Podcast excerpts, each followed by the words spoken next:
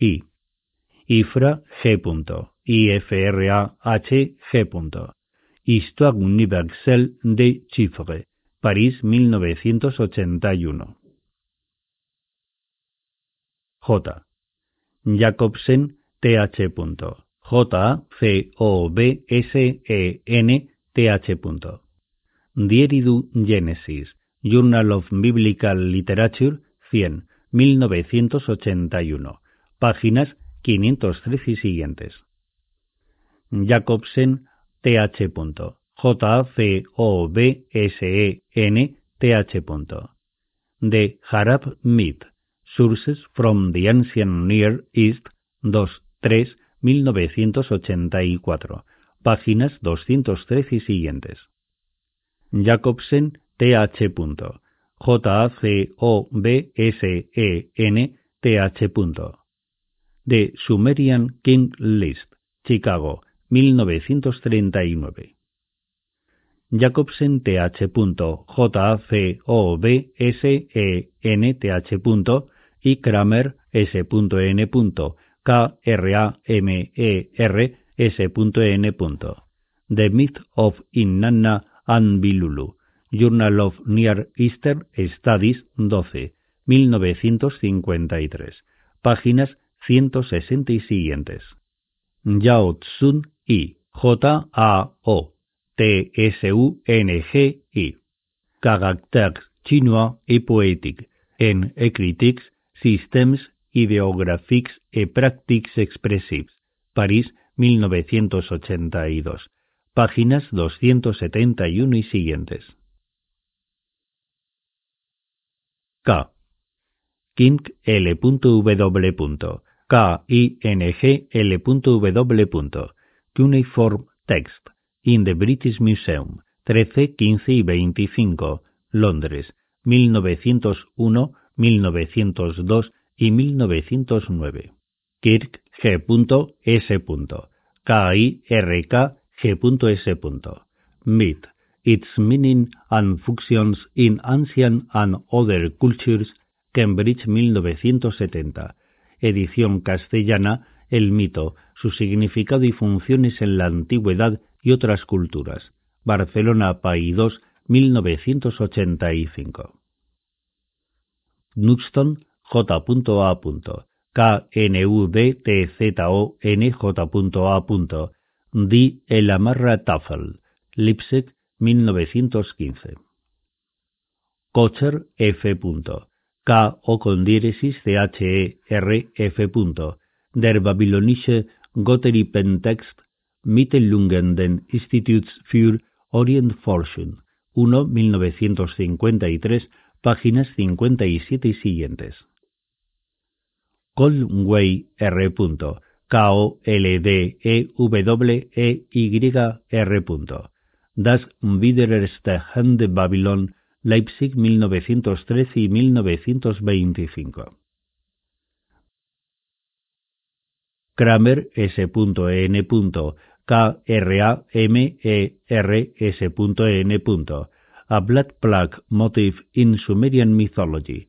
Archive Oriental Ni 17.1. 1949, páginas 399 y siguientes. Kramer S.N. K-R-A-M-E-R-S.N. Cuneiform Studies and the History of Literature, the Sumerian Sacred Marriage Text, Proceedings of the American Philosophical Society, 107-1963, páginas 486 y siguientes. Kramer S.N. K-R-A-M-E-R-S.N. Enki and Ninhursag, A Sumerian Paradise Myth, New Heaven, 1945. Kramer S.N. K-R-A-M-E-R-S.N.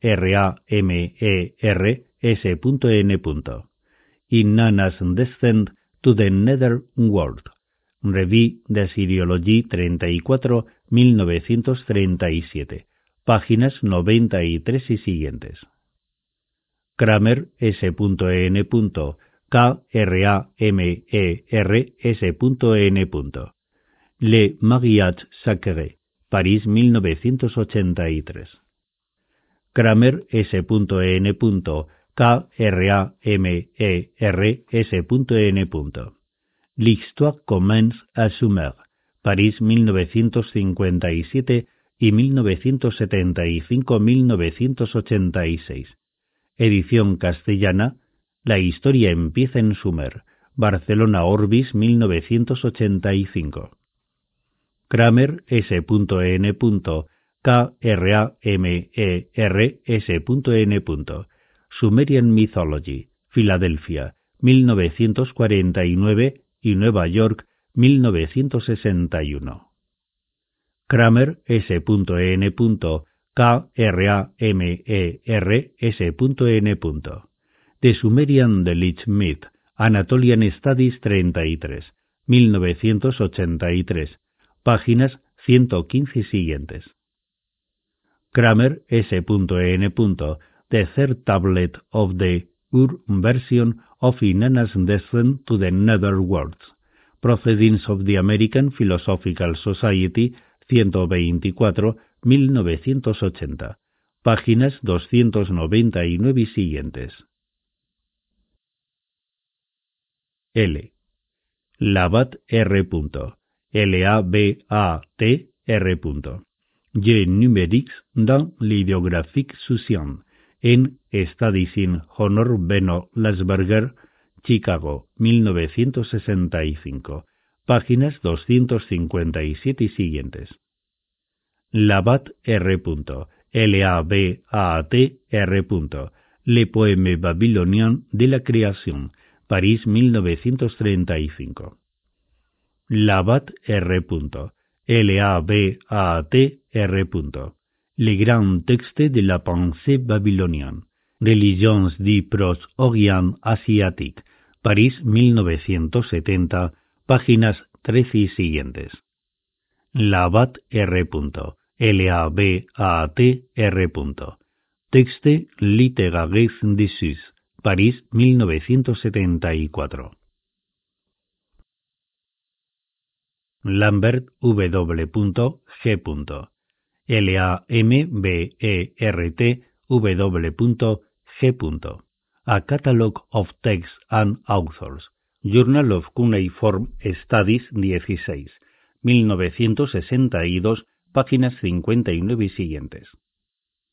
Lambert W. G. L-A-M-B-E-R-T W. Cuneiform Text in the British Museum, 46, Londres, 1965. Lambert W. G. L-A-M-B-E-R-T W. G. Myth and Ritual as Conceived by the Babylonians. Journal of Semitic Studies 12, 1968, páginas 107 y siguientes. Lambert W. G. L-A-M-B-E-R-T W. G. New Fragments of Babylonian Epics. Archive für Orient Fortune 27, 1980, páginas 71 y siguientes. Lambert W. G. L-A-M-B-E-R-T W. G. The Cosmology of Summer and Babylon, en Blaker C. y Loewe M. Editores. Ancient Cosmologies, Londres 1975. Lambert W. G. L-A-M-B-E-R-T W. G. De Per Lamu Lahamu in the Cosmology, Orientalia 54, 1985 páginas 189 y siguientes. Lambert W. G. L A M P E R T W. G. The Reign of Nebuchadnezzar First and the Seat of Wisdom, Toronto 1964, páginas 3 y siguientes. Lambert W. G. L A M B E R T W. G y Millard A.R. M I L L A R D A.R. Atrahasis, The Babylonian History of the Flood, Oxford 1969. Lambert W.G. L-A-M-B-E-R-T W.G. y Parker S.B. P-A-R-K-E-R-S.B. Enuma Elis, The Babylonian Epic of the Creation, The Cuneiform Text, Oxford 1966. Lambert W.G. L-A-M-B-E-R-T W.G. y Walcott P. W-A-L-C-O-T P. A New Babylonian Theogony and Hesiod. Cadmos 4, 1965, páginas 63 y siguientes. Larsberger B. L-A-N-D-S-B-E-R-G-E-R B. Materialien zum Sumerischen Lexicon. Cuarto, Roma, 1956. Lecti E. L-E-I-C-H-T-Y E. Diomen Series Summa Izbu, Nueva York, 1970. Lenzen H. L-E-N-Z-E-N-H. 18 Bericht über die Unternommenen Außengrambungen in Urkumbarka, Berlin 1962. Lewis B. L-E-W-I-S. B. The Sargon Legend, Cambridge, Massachusetts, 1980. Limet H. L-I-M-E-T-H. Le poème épique in Nina et Evi, une version de l'hymne Sainte 23 a Sainte 82. Orientalia 40 1971, páginas 11 y siguientes. Livingston A. L-I-V-I-N-G-S-T-O-N A. Mystical and Mythological Explanatory Works of Assyrian and Babylonian Scholars. Oxford 1986. N. Nasef K.H. N-A-S-H-E-F-K-H. Repertoire géographique de texte cuneiformes. 5. Wiesbaden, 1982. Nugairol J. N-O-U-G-A-Y-R-O-L-J. Recite de Dulech, Ugarítica V, 1968, páginas 300 y siguientes. O. Oppenheim L. O P P E N H E I M L. Ancient Mesopotamia, Portrait of a Dead Civilization, Chicago 1964. P.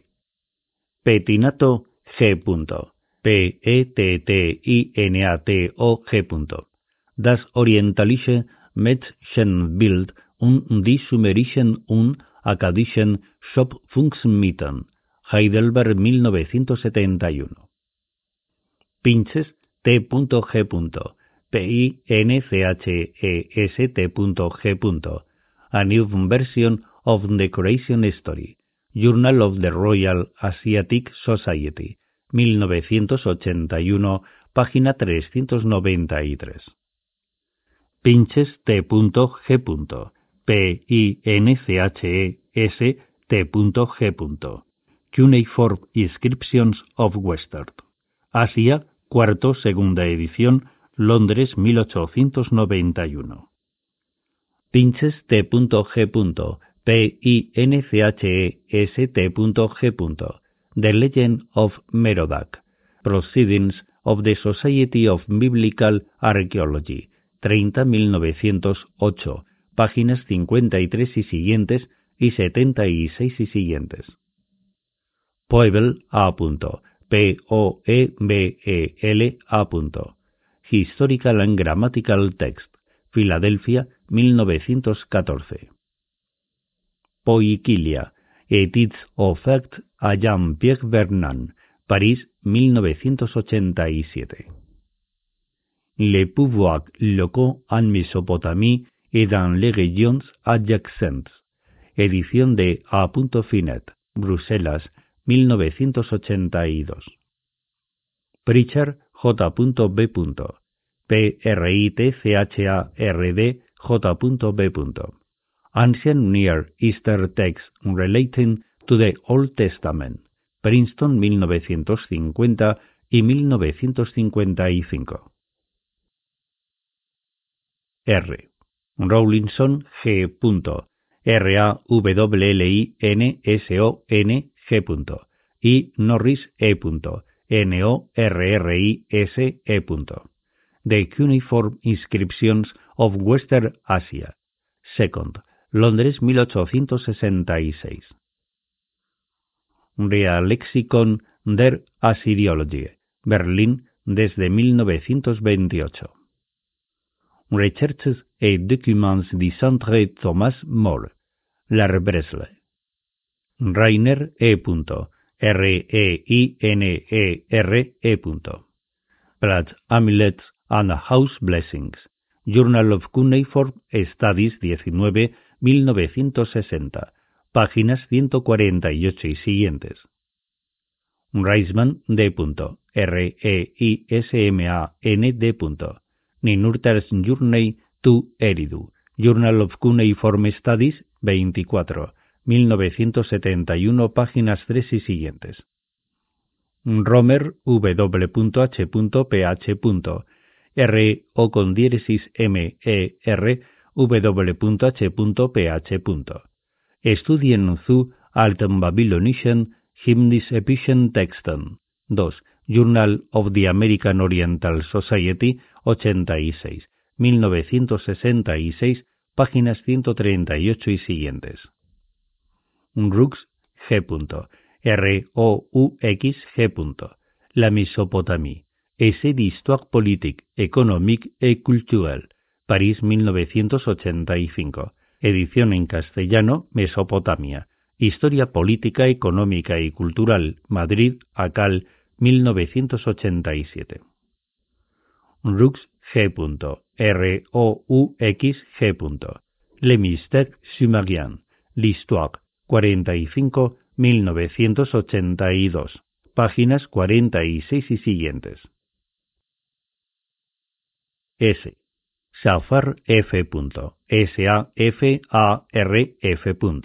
Ali Mustafa M. A-L-I M-U-S-T-A-F-A-M. y Joyd S. L-L-O-Y-D S. Eridu, Bagdad 1981. Sachs H.W.F. S-A-G-G-S H.W.F.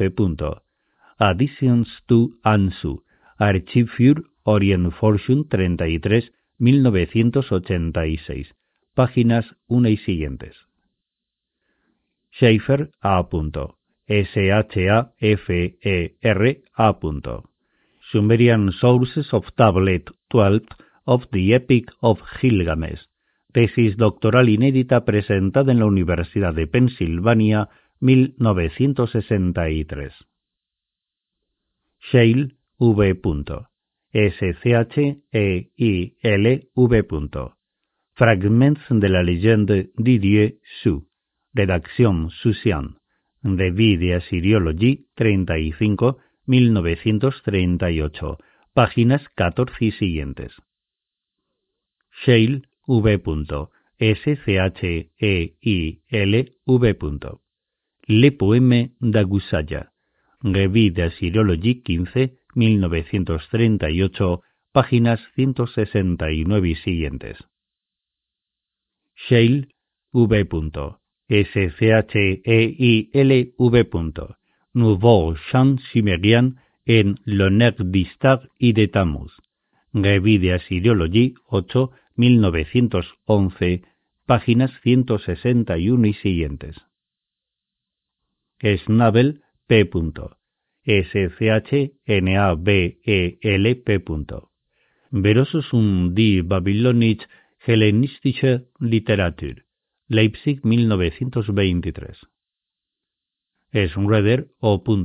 S C H R O E D E R O. Die Tontafeld von el Amarna Texte, números 190-202, Leipzig 1915.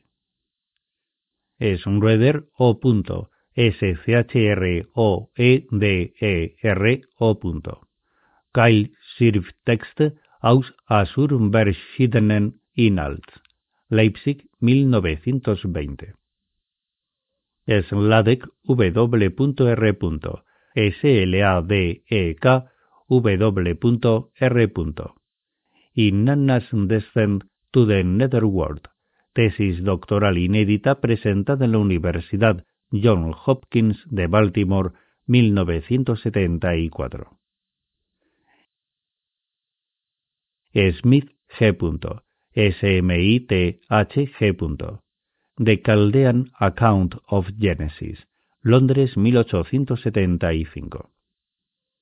Smith G. S-M-I-T-H-G. The Eleventh Tablet of the Dubar Legends, Transaction of the Society of Biblical Archaeology, 3, 1874, páginas 530 y siguientes. Soden W. Van, S-O-D-E-N W. V-A-N. Akaldisches Hans Wörterbuch, Wiesbaden desde 1965. Solberger E. S-O-L-L-P-E-R-G-E-R E. The Rulers of Lagas, Journal of Cuneiform Studies 21, 1967, páginas 279 y siguientes. Sonnek F. S-O-N-N-E-K F. Die Einführung der direkten Rede in den epischen Texten. Zeitschrift für Assyriology, 46, 1940, páginas 225 y siguientes. Stoll M. S-T-O-L-M.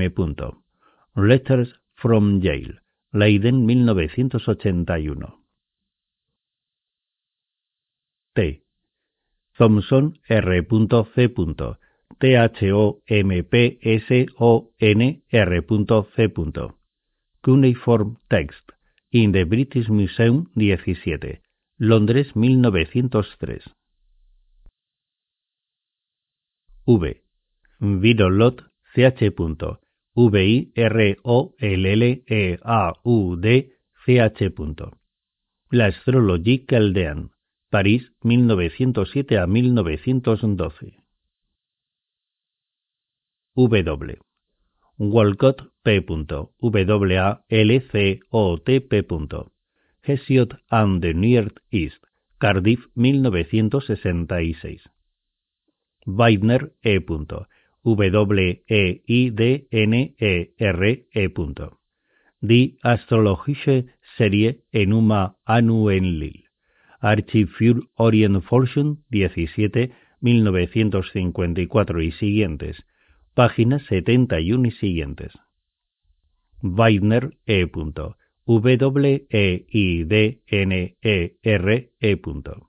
Die Bibliothek Tiglat-Pilesers I. Archiv für Orientforschung 16, 1952. Páginas 197 y siguientes. Weidner E. W-E-I-D-N-E-R-E ein astrologischer Sammeltext aus der Sargoniden-Zeit, Archiv für Orientforschung 19, 1959 y siguientes, páginas 105 y siguientes. Weiner E. W-E-I-D-N-E-R-E. Gestirn Darstellungen auf babylonischen Tontafel, Viena, 1967. Weidner E. W-E-I-D-N-E-R-E. Handbuch der Babylonischen Astronomie. Primero, Leipzig 1915. Weicher E. von W E I H E R E. V O N. Spat Babylonische Texte aus Uruk II. Berlín 1983. Weissenbach F. H. W E I S S B A C H F. H. Babylonische Mitzelen Leipzig 1903. Witzel M. W-I-T-Z-E-L-M. Analecta Orientalia 10. Tamuz Liturgien un Verbantes, Roma, 1935. Z. Zimmert H. Z-I-M-M-E-R-N H.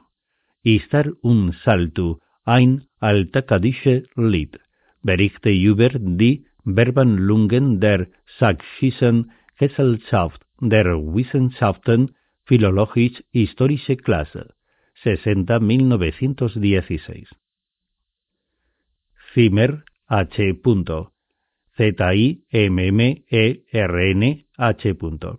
Sumerische Kultillieder aus Altbabylonischer Zeit, primero y segundo, Berlín 1912 y 1913. Zimmert, H. Z-I-M-M-E-R-N H. Zum Babylonischen Neuhafers. Primero, Berichte über die Verbanlungen der Sächsischen Gesellschaften der Wissenschaften, Philologisch-Historische Klasse 58, 1906, páginas 126 y siguientes. Fin de bibliografía. Notas. Primero, introducción. De la 1 a la 5. Nota 1. Mesopotamí, páginas 5 y siguientes. Y Pasim.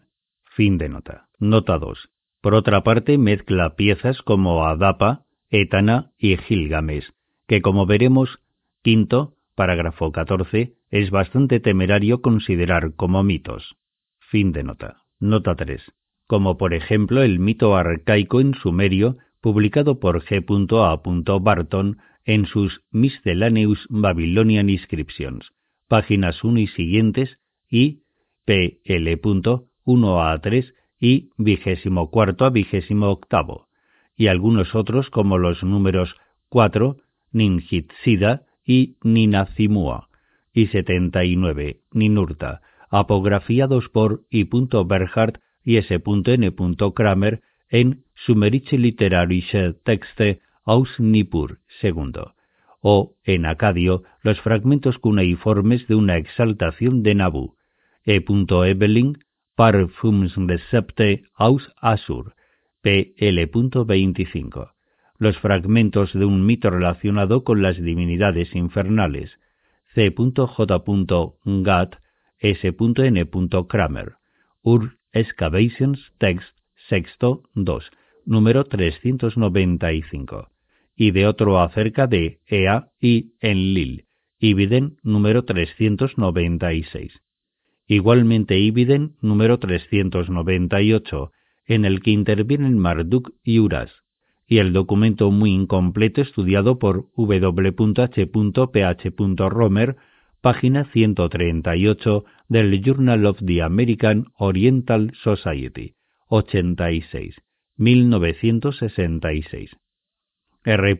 Borger señala algunos otros textos parcialmente dudosos, página 60, parágrafo 63, de su Handbuch der Literatur, tercero, Ver también decimosexto, nota 369.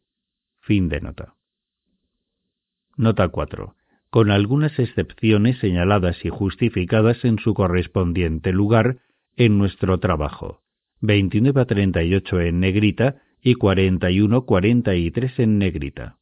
Se trata sobre todo de obras literariamente independientes. por todas partes se encuentran tanto en la literatura, incluso en la mitológica. Ver así decimocuarto, parágrafo 20, y compárese decimosexto, parágrafos 4 y siguientes. Como, quizás en mayor medida, en los himnos y las diferentes plegarias y procedimientos rituales, alusiones o referencias más o menos explícitas a narraciones o construcciones míticas, 33 en negrita, sobre las que no sabemos nada más. Sería de gran utilidad preparar una recopilación extensa y sobre todo crítica de las mismas, labor ardua que naturalmente no era cuestión de emprender en este trabajo. Fin de nota. Nota 5. S.N. Kramer falleció en diciembre de 1900 a los 93 años de edad, sin haber dejado de trabajar hasta el último día de su vida. Fin de nota. Segundo, una civilización híbrida. De la 1 a la 8. Nota 1. G. Roux. Le Mystèque Sumerian. Páginas 46 y siguientes. De l'Histoire 45, 1982 y La Mesopotamie, 1985.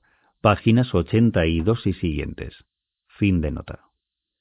Nota 2 ver Sumerians et Acadians en Mésopotamie ancienne, páginas 7 a 21, de modes de contact et processus de transformation dans la société ancienne. Fin de nota. Nota 3.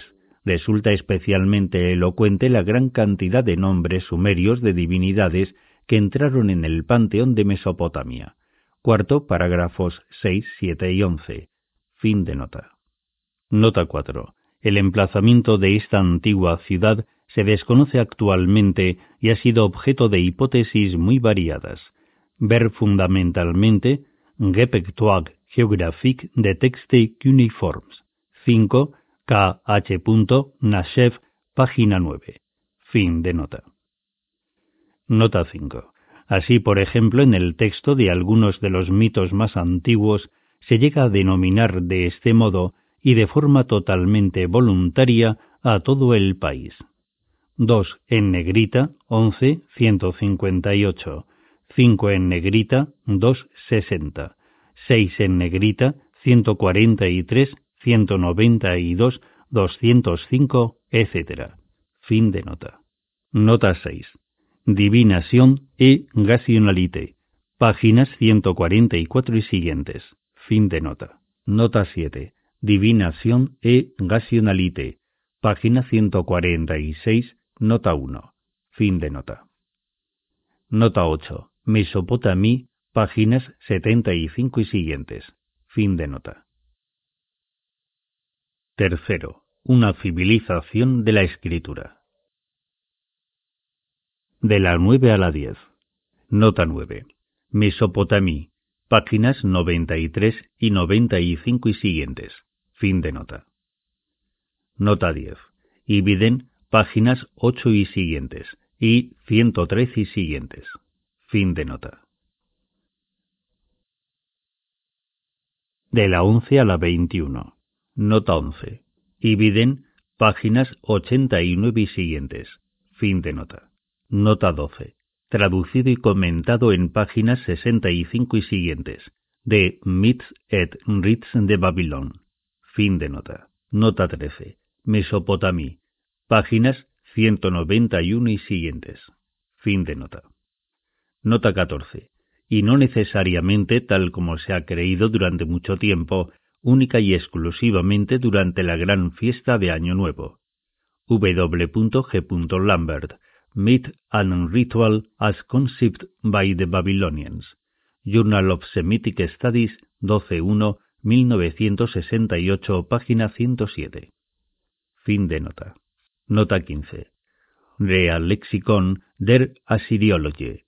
Séptimo 3. S.V. Maggi, parágrafos, páginas 27 a 31 y 47. Fin de nota. Nota 16. Las rúbricas terminales definen en ocasiones el género lírico, métrico y estrófico al que pertenecía el poema en cuestión. Sin embargo, esta terminología sumeria, cal, cal, 16 en negrita, 266 en cursiva, u, lil, la, 19 en negrita, 186 en cursiva. Sir, sud, hit, da, 20 en negrita, 729 en cursiva, nos resulta oscura y confusa. Ver también sexto, parágrafo 7, noveno, parágrafos 3, fin de nota. Nota 17. F. R. Sonek. Die Einführung der direkten Rede in den epischen Texten. Zeitschrift für Assyriologie 46, 1940, páginas 225 y siguientes. Fin de nota. Nota 18. Se pueden ver numerosos ejemplos en K. Hecker. Unterschichungen für Akkadischen Epic, páginas 162 y siguientes. La traducción Enki, el príncipe para el sumerio Nin Si Ku, que responde al acadio Nisiku, es dudosa. Ver w.g. Lambert, Atrahasis, páginas 148 y siguientes. Fin de nota. Nota 19. Ver algunas de las indicaciones acerca de la poesía sumeria recogidas en S.N. Kramer. Le Mariage Sacré, páginas 42 y siguiente. Fin de nota. Nota 20. W.G. Lambert. A Catalog of Text and Authors. Journal of Cuneiform Studies.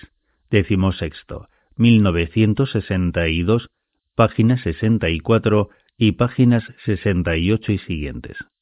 Ofrece una lista de nueve obras, entre ellas Ninurta y las piedras, 20 en negrita. En retorno de Ninurta, 21 en negrita, y el gran Tratado de Astrología, con frontes 36 en negrita, atribuidas al dios Enki Ea. Fin de nota. Nota 21. Mesopotamí. Páginas 113 y siguientes. Fin de nota. Cuarto. La religión. De la 22 a la 30. Nota 22. Mesopotamí. Páginas 243 y siguientes. Fin de nota. Nota 23. Mesopotamí. Página 220. Fin de nota. Nota 24. Al que se denominaba Apsu o Engur. Ver también séptimo, parágrafo 23 y Pasim. Fin de nota. Nota 25. Así, por ejemplo, en el estado de Lagas, una de cuyas ciudades importantes era Girsu, al dios Ninurta se le denominaba Señor de Girsu, Nin Girsu. Décimo, parágrafos 1 y 18. A lo largo de los mitos que vamos a tratar en esta obra, encontraremos aplicados a diferentes divinidades designaciones vagas o generales con valor de epítetos como Ninma, Altísima Dama, referido al parecer a la esposa de Enki en 7 en negrita, 33 en cursiva y siguientes, a la esposa de Enlil en 20 en negrita, 369 en cursiva y siguientes, a la hermana de Enlil en 2 en negrita, 128 en cursiva. Nin tú, señora del parto, la esposa de Enlil en dos en negrita, 152 en cursiva, etc. La esposa de Enki en 5 en negrita, 63 en cursiva y siguientes. La hermana de Enlil en 6 en negrita, 394 en cursiva. Y la gran diosa madre, Ibiden, 77 en cursiva. Nin Hursak, señora de los montes, la esposa de Enlil en 20 en negrita, 394 en cursiva. La esposa de Enki en 5 en negrita, 78 en cursiva, etc. Ver igualmente parágrafo 10. El sincretismo también desempeñó un importante papel desde época muy temprana, por ejemplo, séptimo parágrafo 11 y siguiente, décimo parágrafo 5, décimo, una personalidad divina más fuerte, o dicho de otro modo, con un impacto mayor sobre la devoción común, pudo incorporar durante un tiempo o en un lugar determinado y para siempre y de manera generalizada las prerrogativas, cualidades y poderes de otra. Fin de nota. Nota 26. Mesopotamí. Páginas 280 y siguientes. Fin de nota. Nota 27. Con relación a estos dos nombres, ver Mesopotamí, página 282. Fin de nota. Nota 28. Una discusión de los problemas que plantea la múltiple y compleja personalidad de esta diosa se puede ver en La Femme, L'amour et la guerre en Mesopotamie ancienne, páginas 165 y siguientes. Trabajo recogido en Poiquilia, Études of Facts a Jean-Pierre Vernand. Fin de nota. Nota 29. Los Anunna, designación sumeria, progenie del príncipe, Anunnaku o Anunnaki en acadio, parecen haber constituido en principio el grupo de los dioses más importantes, de aquellas divinidades que, dentro de la comunidad de los dioses, desempeñaban los principales papeles de mando, mientras que los Ijiju y Jiji, término más reciente posiblemente de origen semítico, cuyo significado original se desconoce, designaban al grupo de dioses trabajadores de nivel inferior. Esta es la situación que implica el inicio de 45 en negrita. Posteriormente, esta diferencia se desdibujó y cada uno de estos dos vocablos pudo llegar a verse recubierto por el otro o referirse ocasionalmente al conjunto de los dioses o a una u otra de sus categorías.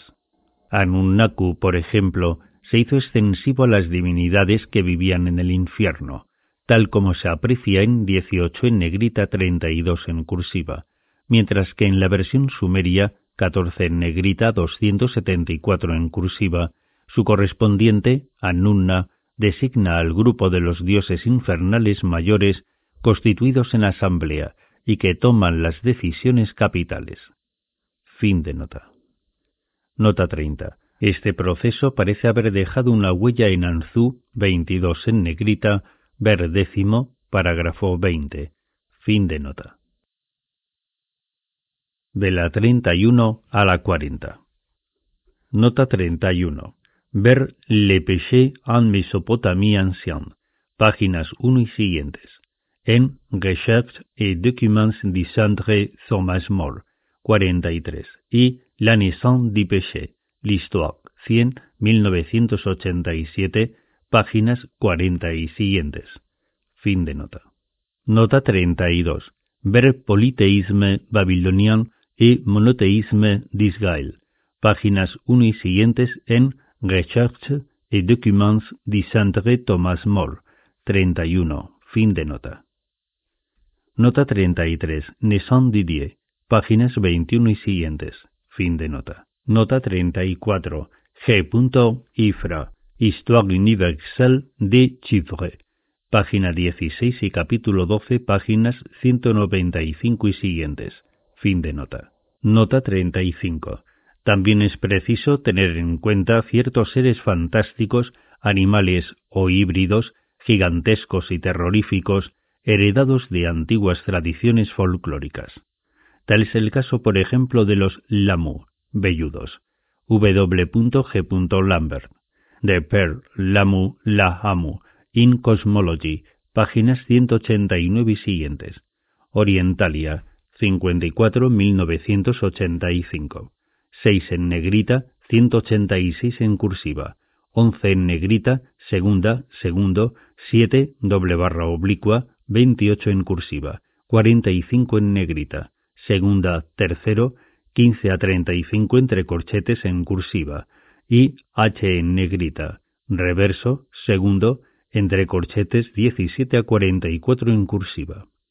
Introducidos en la teogonía como divinidades primitivas y todavía imperfectas.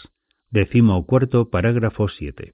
Y sus compañeros fabulosos en 11 en negrita, segunda, primero, 7, 41 en cursiva, segundo, 41 en cursiva, tercero, 11 en cursiva, 45 en cursiva, 6 en negrita, 104 en cursiva, 7 en negrita 135 en cursiva y 20 en negrita 661 en cursiva. El ave rapaz gigante Anzu 22 en negrita. Los doce adversarios de Ninurta, décimo parágrafos 4 y 11, y la formidable tropa de monstruos que constituyen el ejército de Tiamat, décimo cuarto parágrafo 10. Fin de nota. Nota 36. Los fantasmas de los difuntos, et emu, ver más adelante, parágrafo 21, acompañaban en ocasiones a los demonios para atormentar a los vivos. Ibiden y nota 38. Fin de nota. Nota 37. Con respecto a todo lo que se refiere al más allá, ver Mesopotamí, páginas 323 y siguientes. Fin de nota. Nota 38. Le mort et l'au-delà dans les rituals en acadien contre l'action des revenants. Páginas 153 y siguientes en Zeitschrift für Assyriologie 73-1983. Fin de nota. Nota 39. Ver artículo en francés dedicado a la cocina mesopotámica en el Realexicon der Assyriologie, sexto, s.v. Qt, páginas 295 y siguientes. Fin de nota. Nota 40. S.N. Kramer, Le Mariage Sacré, especialmente el capítulo tercero, páginas 81 y siguientes, y el apéndice, páginas 172 y siguientes. Fin de nota. De la 41 a la 43. Nota 41. Ver el artículo Maggie, páginas 200 y siguientes del tomo séptimo del Dialexicon der Assyriologie. Fin de nota. Nota 42. Mesopotamí. Páginas 138 y siguientes. Fin de nota. Nota 43. Ibiden. Página 142 y en general Divination et Rationalité. Páginas 70 y siguientes. Fin de nota. Quinto. La mitología. De la 44 a la 50. Nota 44 ver el artículo de W. Lambert citado en la nota 14. Fin de nota. Nota 45. Mesopotamí. Páginas 215 y siguientes. Fin de nota. Nota 46. En la medida al menos en que la guerra no haya alterado actualmente la situación. Fin de nota. Nota 47. Nissan Didier. Páginas 155 y siguientes en especial páginas 185 y siguientes y 190. Fin de nota. Nota 48.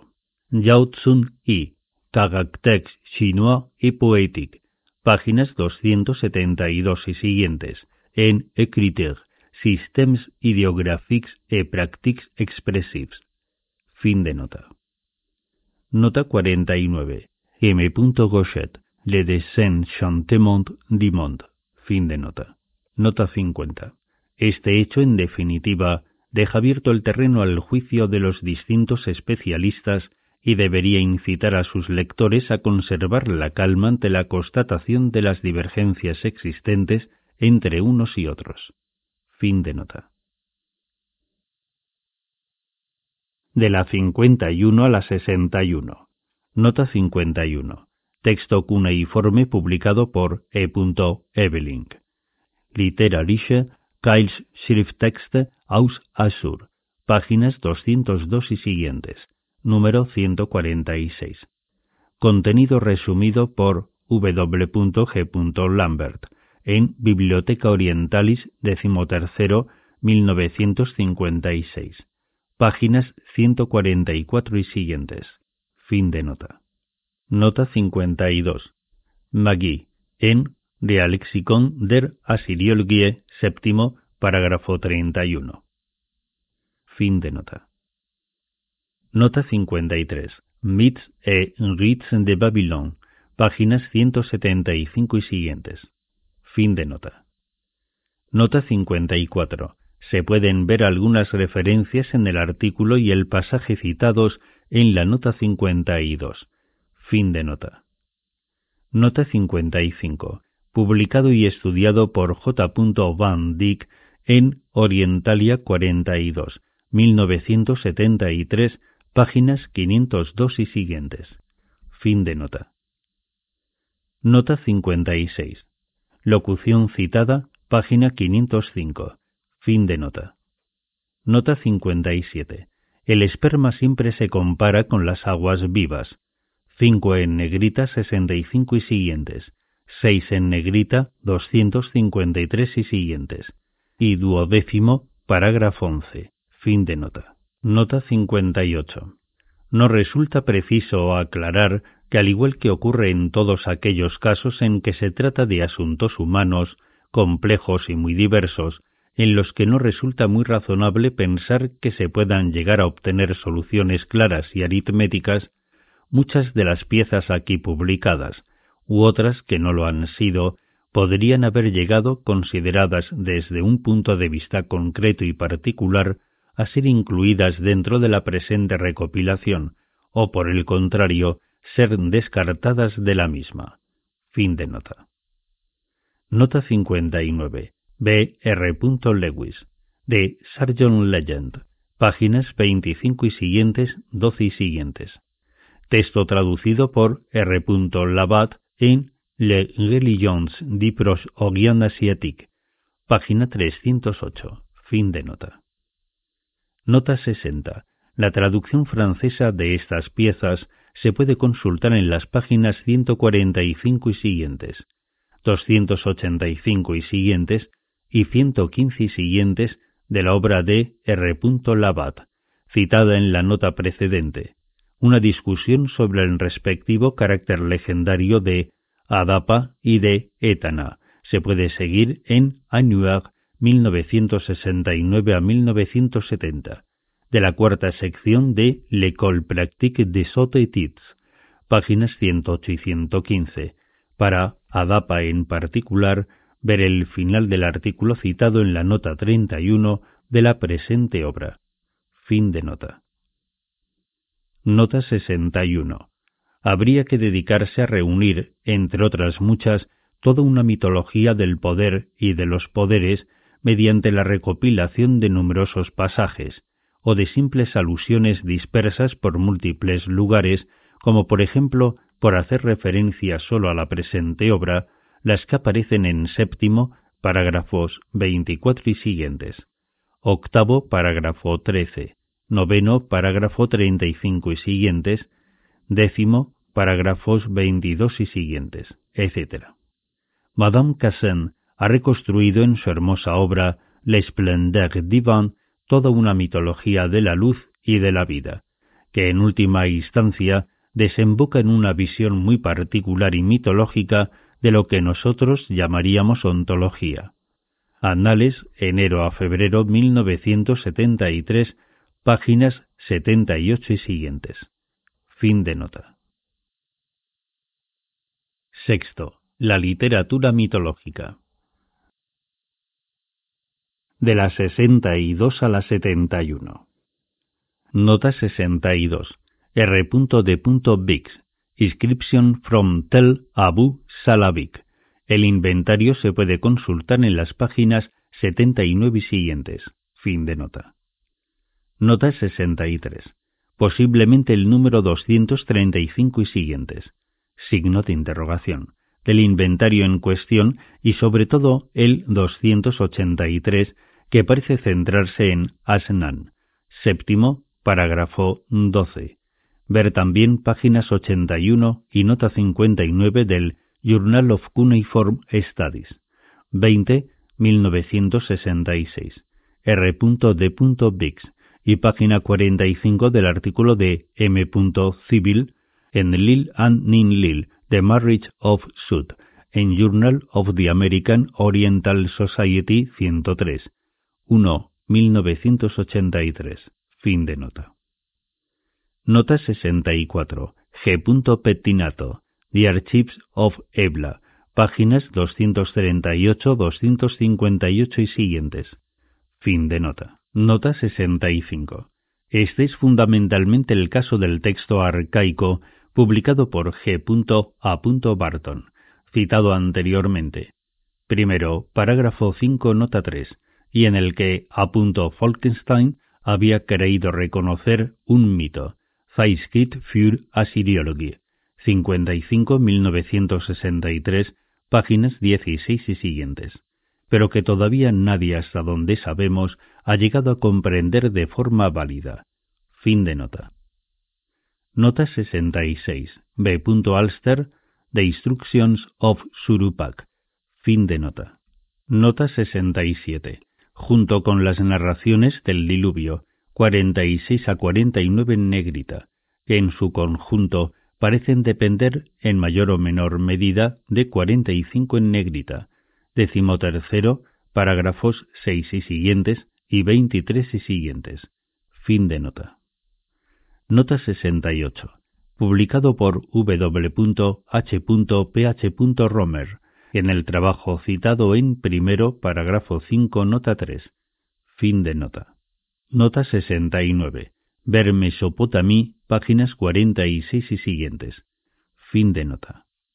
Nota 70. Mesopotamí, páginas 13 y siguientes. Fin de nota. Nota 71. Nuestro planteamiento va contracorriente de esa práctica, por desgracia todavía muy difundida, que subordina la traducción a las exigencias de la lengua traducida, con lo que aquella se llega a convertir en una especie de pesado galimatías sólo comprensible y soportable para aquellas personas que conocen el original y que deja pasmados o pensativos al resto de los lectores. Fin de nota.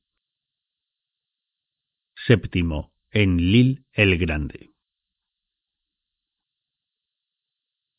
De la 72 a la 80. Nota 72.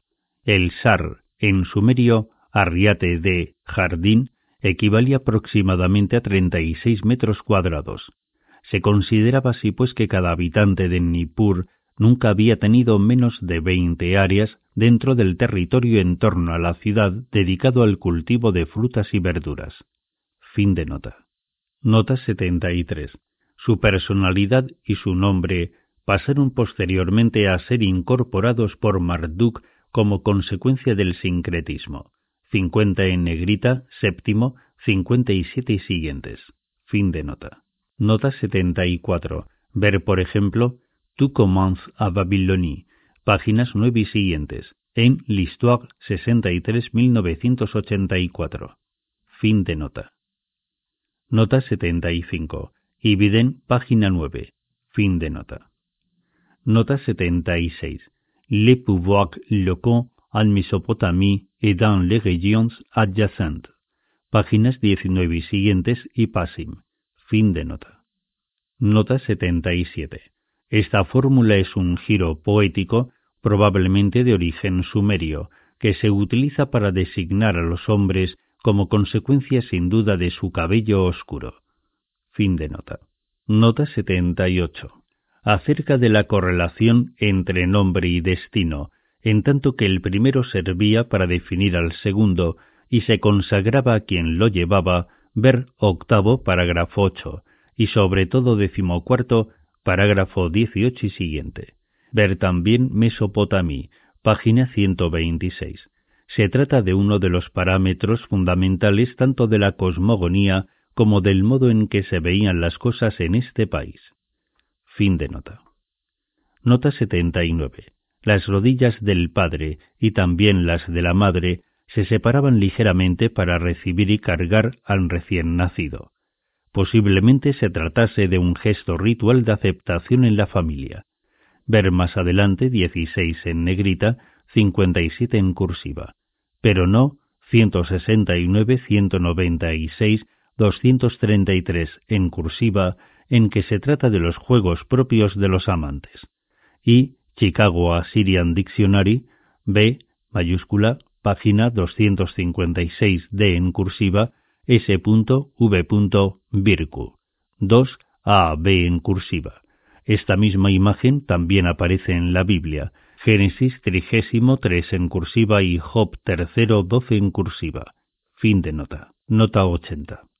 Gracias sobre todo a los documentos jurídicos, se puede consultar un breve resumen de sus procedimientos en Histoire mondiale de la femme, primero páginas 183 y siguientes, y Annuaire 1963 a 1964 de la quatrième section de l'École pratique des hautes études, páginas 74 y siguientes. Fin de nota. De la 81 a la 90. Nota 81 a no ser que se trate ya del regalo oficial de intercambio matrimonial que la familia del esposo enviaba a la familia de la futura esposa, y que en acadio se denominaba ter hatu. A este respecto ver los artículos citados en la nota precedente. Fin de nota. Nota 82. Esta aruru también aparece en otros contextos y con otras prerrogativas. 6 en negrita, 394 y siguiente y octavo parágrafo 16, 20 en negrita, 413 en cursiva, y décimo parágrafo 5, un décimo, 39 en negrita, 42 y duodécimo parágrafo 39, etc. Fin de nota. Nota 83. Este mismo epíteto honorífico también se atribuye a otras diosas importantes. Ver cuarto parágrafo 10 y 7 y nota 25. Fin de nota. Nota 84. S. Gringus. The Old Babylonian Marriage Contract. Journal of the American Oriental Society 89, 1969, páginas 505 y siguientes. Fin de nota. Nota 85. S.N. Kramer. Le Mariage Sacré páginas 81 y siguientes, especialmente, y páginas 187 y siguientes. Fin de nota. Nota 86, columna tercera, 5 a 9 en cursiva y octavo 13 a 16 en cursiva. Traducido al alemán en A. Folkenstein W. von Soden. Sumeriche un Akadiche Hymnen un Gebete páginas 168 y 172. Fin de nota. Nota 87. En el texto figura erróneamente mi padre. El copista además ha olvidado el inicio del verso 16. Fin de nota. Nota 88. Ver Banqueten de Famille, l'Histoire, 85, 1986. Páginas 64 y siguientes. Le plus vieux fiston du monde. Fin de nota. Nota 89. Este topónimo, señalado ya anteriormente, parágrafo 3, a propósito del dios Ninazu, se escribe mediante el ideograma I-M, que pudo haber sido leído de diferentes formas, siendo NX una de sus posibles lecturas. Ver Realexicon der Assyriologie, quinto, página 63. S.V.I.M. Fin de nota. Nota 90. Se trata de una imagen totalmente regida por la sonancia, pues en sumerio bichero se decía hi mus, término que evoca el nombre de la serpiente mus. Fin de nota. De la 91 a la 95. Nota 91. Así, apunto Falkenstein número 31, páginas 133 y siguientes, en la obra citada en la nota 6. Fin de nota. Nota 92. Ver principalmente Fuad Safar, Mohamed Ali Mustafa y Seton Joyd, Eridu, páginas 33 y siguientes y página 60 y siguientes. Fin de nota. Nota 93. En Marduk creador del mundo, 38 en negrita, se vuelve a retomar esta distinción implícita del emplazamiento extratemporal y absoluto de un santuario o de una ciudad sagrada, preexistente a la tierra de los seres humanos, a los propios hombres y a la construcción material del edificio o de la ciudad. Fin de nota. Nota 94. Página 242 de la obra citada en la nota 92. Fin de nota. Nota 95. Página 63 del artículo citado en la nota 88. Fin de nota. Octavo. Enki Ea el Ingenioso. De la 96 a la 100. Nota 96. La novedad de esta edición radica fundamentalmente en la traducción del muy maltratado pasaje compuesto por los versos 29 a 52 en cursiva y en la introducción de un fragmento, después de, entre paréntesis, 127, doble barra oblicua, entre paréntesis, 138, extraído de un documento de procedencia desconocida y que con toda verosimilitud es adicional al texto, a pesar de que parece romper la secuencia lógica del relato. En él es Ninimma y no Utu la que nace de Ninkurra, diosa mal conocida. La volveremos a encontrar en siete en negrita, 34 en cursiva, y que en ocasiones ha sido tomada por un dios, pero que en el contexto presente sería pues la madre de Utu. Fin de nota. Nota 97. Acerca de la correlación existente entre la luminosidad y la vitalidad, ver quinto parágrafo 15 y nota 61. Fin de nota. Nota 98. En la gran lista canónica de los dioses titulada An Anum, segundo 362 en cursiva, aparece una diosa, Nincurra, a la que se presenta como esposa del dios Sig, cuya grafía recuerda el nombre que en sumerio se daba a la lana. Fin de nota. Nota 99. No se debe olvidar la permutabilidad casi total que en la lengua poética mesopotámica existe entre el esperma y el agua.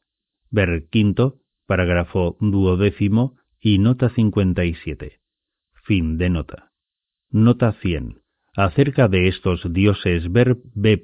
Alster, Dilmun, Bahrain and the Alleged Paradise in Sumerian Myth and Literature, en D. T. Potts, editor, Dilmun, New Studies in the Archaeology and Early History of Bahrain, páginas 39 y siguientes. Fin de nota. De la 101 a la 110. Nota 101. Mesopotamí, páginas 113 y siguientes. Fin de nota. Nota 102. Toro y Uro son aquí epítetos admirativos del dios An. Compárese con 68 y siguientes. Fin de nota. Nota 103. Probable alusión a la Asamblea General que se consideraba que cada año reunía a los dioses en la sala de los destinos. Compárese, por ejemplo, 50 en negrita, segundo, 144 en cursiva, tercero, 61, 119, sexto, 162 en cursiva. Con la finalidad de deliberar sobre el programa del año siguiente y establecer todos los destinos, destinos que en ese momento se consignaban en la tablilla de los destinos que estaba en manos del soberano Ver un décimo, parágrafo 8 y nota 229. Enki parece haber sido el principal responsable de toda esta operación. Fin de nota. Nota 104. El nombre favorable otorgado en este verso, ver también más adelante verso 94, equivale a un destino humano dichoso. Ver séptimo, parágrafo 10 y nota 78, y compárese con los posteriores versos 216 a 217, en cursiva. Fin de nota. Nota 105. Alusión a las técnicas inventadas y difundidas por Enki para la realización de imágenes y estatuas de los dioses. Ver también 7 en negrita, 12 en cursiva y duodécimo, parágrafo 21, segundo. Fin de nota. Nota 106. Se trata del Zikurat, torre a base de pisos que formaba parte de todos los complejos culturales importantes. Fin de nota. Nota 107. Posible alusión al color oscuro de los habitantes del país de Meluja, acerca de los cuales se expresa en forma parecida un pasaje adivinatorio. C.R. Labat. Texte littéraire de Sus. Páginas 199 a 205. 10 en cursiva y página 210, 10 en cursiva. Fin de nota. Nota 108. Bambúes. Fin de nota. Nota 109. El carro en sumerio tenía este mismo nombre, His Hihir. Pegaso era Iku, escrito Dil Gan, término que designaba una superficie cultivable, una especie de campo celeste delimitado por las estrellas de la constelación. Fin de nota. Nota 110. En Mesopotamia, la gran ciudad era una de las denominaciones del infierno. Utu Samas. El sol penetraba allí misteriosamente todas las tardes por occidente para salir a la mañana siguiente por oriente. Mesopotamí, páginas 330 y nota 1. Fin de nota. De la 111 a la 120. Nota 111. Comparar este pasaje con 45 en negrita. Primero, entre corchetes 270 y siguientes igual décimo tercero parágrafo 16, donde también se habla del oficio de partera. Fin de nota. Nota 112. Los versos 437 a 439 en cursiva podrían ser una glosa intercalada en el texto. De otro modo, habría que pensar que en ellos Inanna es celebrada como la patrona de los invertidos y de los travestidos. A este respecto ver noveno parágrafos 7-13, que tomaban parte en algunas ceremonias más o menos orgiásticas de su culto. 51 en negrita, cuarto, 52 en cursiva y siguiente, igual decimoquinto parágrafo 10, durante las cuales, y para dar cuenta de su ambigüedad sexual, llevaban armas y un uso, utensilio femenino por excelencia, 382 en cursiva, y realizaban una danza muy concreta, noveno, parágrafos 7 y 13. Fin de nota. Nota 113. La religión babilonian, página 52. Fin de nota. Nota 114. En la traducción del Mariage Sacré de S.N. Kramer utilizamos para dar cuenta de esta palabra el término misterios. Obra citada, página 52, nota 3, que tras haber sopesado mucho la cuestión, nos parecía que acentuaba un aspecto mucho más lateral de la idea evocada. Fin de nota. Nota 115 tal como demuestra el artículo de A. Caviño, Licence Divan, Journal of Cuneiform Studies 30 1978, páginas 177 y siguientes. Fin de nota. Nota 116. Idéntica visión cosmogónica que en 29 en negrita. Q.V. Fin de nota. Nota 117. Usumgal es el nombre de una fantástica serpiente gigante, un dragón. En este caso, uso bastante extraño dentro de la literatura sumeria, sirve aparentemente de epíteto admirativo para el rey de los dioses. Fin de nota. Nota 118. El copista por error ha escrito Alabanza en tu honor. Fin de nota. Nota 119. Desde este punto de vista se le podría situar entre los mitos de origen, duodécimo, pero he preferido introducirlo aquí debido a que termina con una glorificación de Enki Ea. Ver parágrafo 23. Fin de nota. Nota 120. Método mediante el que se recuerda el dominio que Enki Ea ejerce sobre los exorcismos. Noveno, parágrafo 21 y duodécimo, Parágrafo 14. Fin de nota. De la 121 a la 124. Nota 121. Se ignora la razón por la que le concede el nombre con que aparece designado en el poema. Su sentido, pena de Enlil o Enlil infernal, resulta muy poco claro y por sí mismo parece no tener nada que ver con el personaje del invertido, afeminado o travestido que aquí parece representarse. Fin de nota. Nota 122. En dicho tratado no sólo se mencionan, entre otras anomalías, el nacimiento de niños muertos, tablilla primera 51 en cursiva, de locos, signo de admiración 52 en cursiva y siguiente, de enanos 54 en cursiva y siguiente, y de otros seres deformes, sino también de seres que no tienen apariencia, vinitu, humana, 58 en cursiva y siguiente, incluso de medios hombres, 76 en cursiva. E. Lecti, Diomen Series Suma Izbu, páginas 36 y siguientes, y Mitz e Ritz de Babilón, páginas 18 y siguientes. Fin de nota. Nota 123. Bel, de Belu, el Señor, es un epíteto acadio de Marduk, aproximadamente tan antiguo como su promoción a la soberanía universal. Décimo cuarto, parágrafo 4 y siguientes, y que con el paso del tiempo acabó prácticamente por convertirse en su nombre propio. Ver más adelante, nota 340. Fin de nota. Nota 124.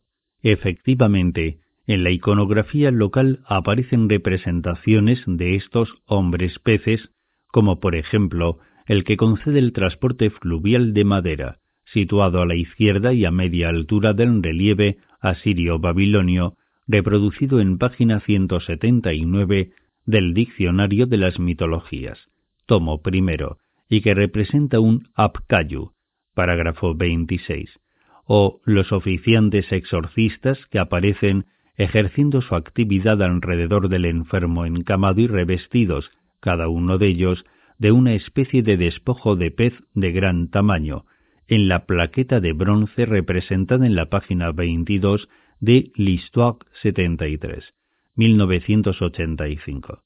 La magie et la médecine régnaient à Babylone. Fin de nota. Noveno. Innanna, Istar, marcial y voluptuosa. De la 125 a la 130. Nota 125.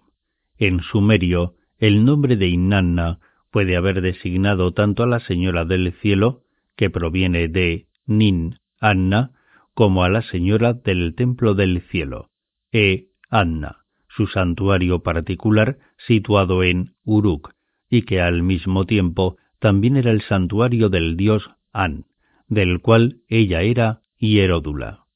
Istar es un nombre propio, probablemente de origen semítico, imposible de analizar lingüísticamente. Véase el artículo citado en cuarto nota 28, donde se discuten varios problemas relacionados con la rica personalidad de esta famosa diosa. Fin de nota. Nota 126. Innanna Istar es hija de Ningal y de su esposo Nanna Sin, el dios de la luna, personaje masculino en Mesopotamia, pues era la diosa del planeta que nosotros todavía denominamos Venus. Fin de nota. Nota 127. Otra denominación poco clara y muy discutida de Innanna. Ver también 10 en negrita, 1, 24 en cursiva, etc. Fin de nota. Nota 128. En la medida en que, tal como parece verosímil, el discurso de Ea aún continuaba en estos versos, el poema por tanto también se presentaría en este caso. Compárese con decimocuarto parágrafo 21, decimoquinto parágrafo 12, como una revelación de los dioses, 25 en cursiva, aunque materialmente hubiese sido compuesto por un poeta, 27 en cursiva. Fin de nota. Nota 129. El personaje de Nin Subur es en los textos en sumerio femenino. Véase también 11 en negrita, segunda, primero, 29 en cursiva y doble barra oblicua, 14 en negrita, 27 en cursiva y siguiente. En los textos acadios, como en el presente caso, se trata de un personaje masculino. Fin de nota. Nota 130. O. Schroeder. Keil Schrifttexte aus Assur-Verschiedenen Inhalts, número 136, 4 en cursiva y 174, 16 en cursiva. Fin de nota. De la 131 a la 140. Nota 131. E. Evelyn.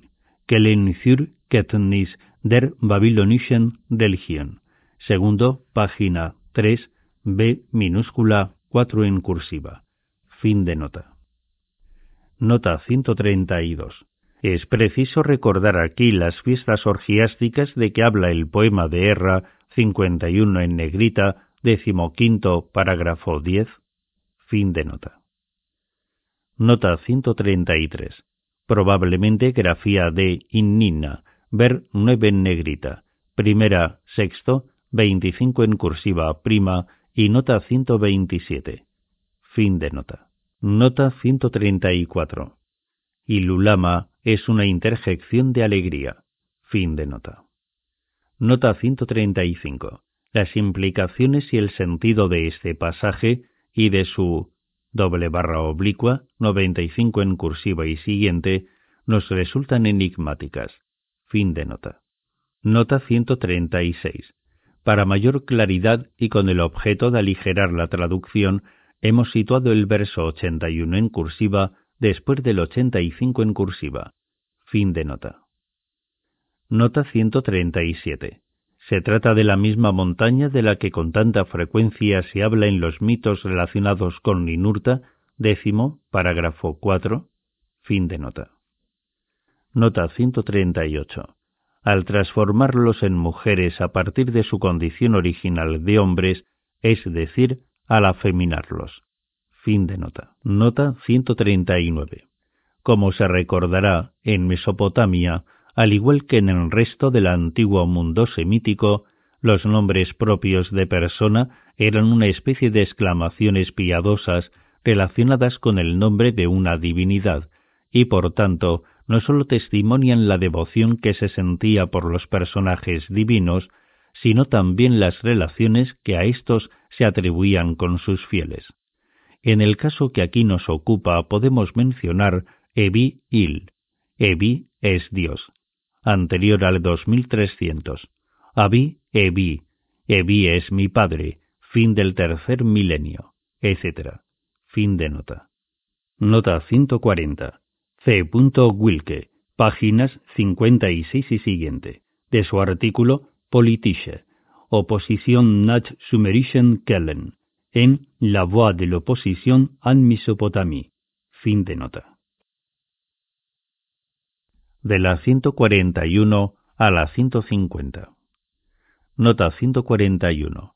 A este respecto, ver fundamentalmente el artículo citado en el capítulo cuarto, nota 28. Fin de nota. Nota 142. Sobre el león de Eridu, véase séptimo, nota 94. Fin de nota. Nota 143. Se trata de una imagen poética, pues el texto dice literalmente la crecida. Fin de nota. Nota 144.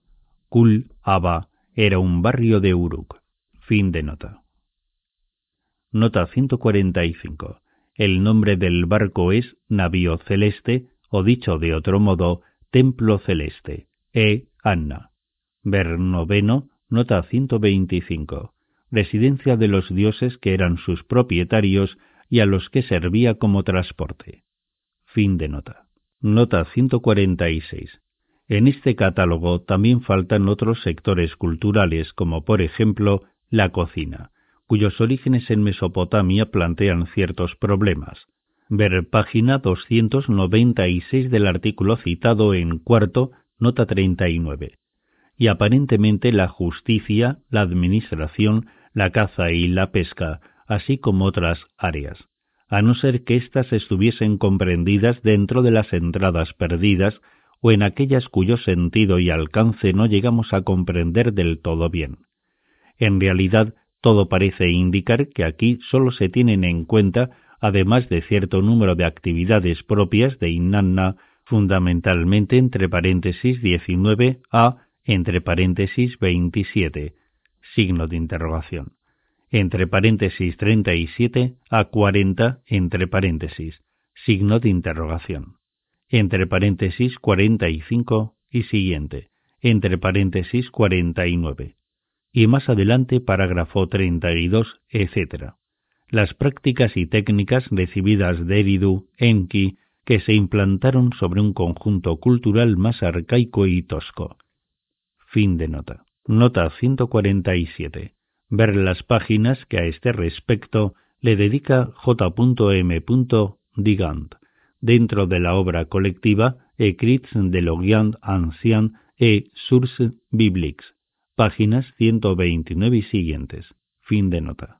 Nota 148. Véase en el capítulo quinto la nota 61. Fin de nota. Nota 149. El príncipe nun y no nin si q ver tercero, nota 18, designa generalmente a Enki, quien en este caso habla de sí mismo en tercera persona. Fin de nota. Nota 150. Ignoramos con exactitud a qué parte de la palmera se denominaba como su lengua. Fin de nota. De la 151 a la 160. Nota 151. Lo mismo, igual, o si se quiere, ítem, en sumerio ki, min. Era una expresión utilizada por los copistas para evitar tener que copiar nuevamente palabra por palabra todo un pasaje. Ver también 26 B mayúscula en negrita. Sexto, 38 a 41 en cursiva. Fin de nota. Nota 152. Se alza la mano ante un personaje importante para pedirle algo, para implorar. Se trata, por tanto, de un gesto de súplica. Fin de nota. Nota 153. Véase el capítulo Horticultura, páginas 91 y siguientes de S.N. Kramer, L'Histoire commence à Sumer. Fin de nota.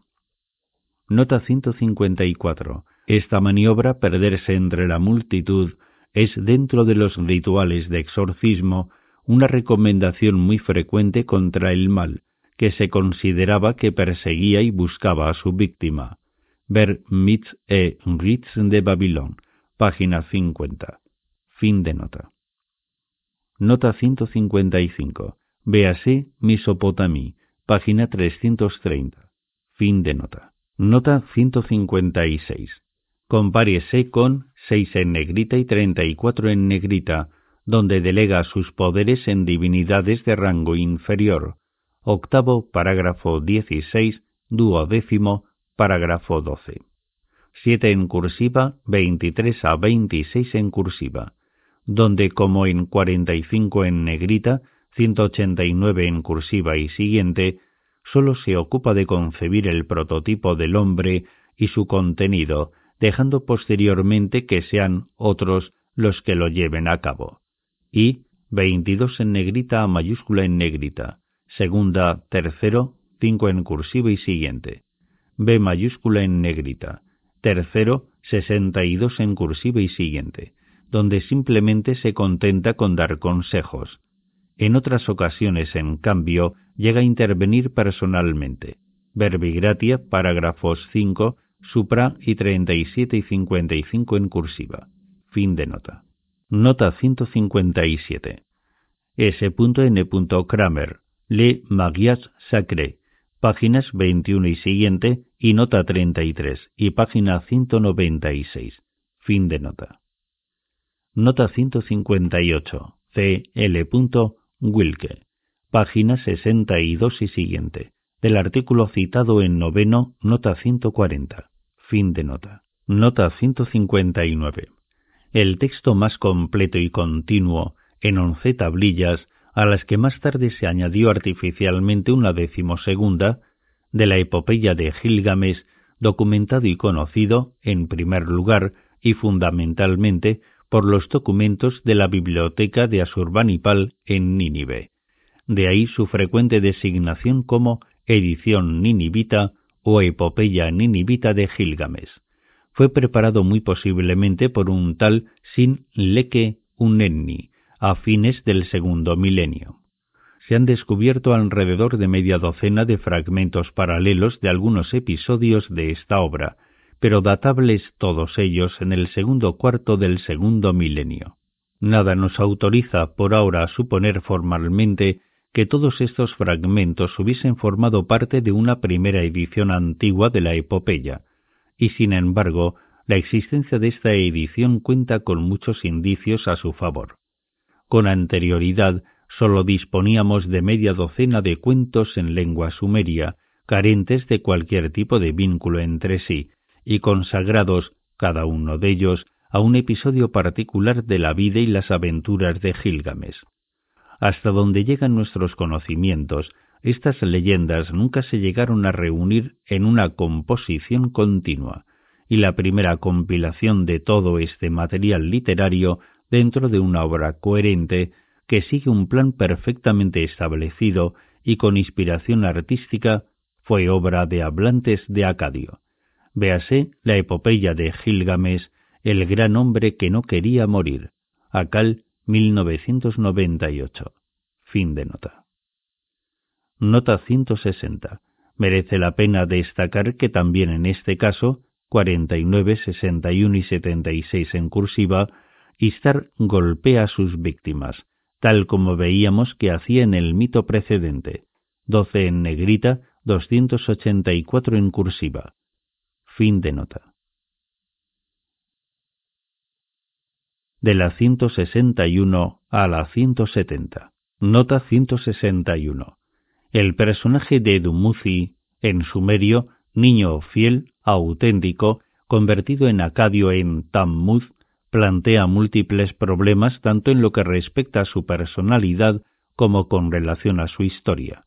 A este respecto, ver S.N. Kramer, Le Mariage Sacré, página 76 y Passing en la presente obra. Fin de nota. Nota 162. Ver en concreto la página 179 del artículo citado en cuarto, nota 28. Fin de nota. Nota 163. El recuento utilizado por S.N. Kramer arroja un total de 394 líneas.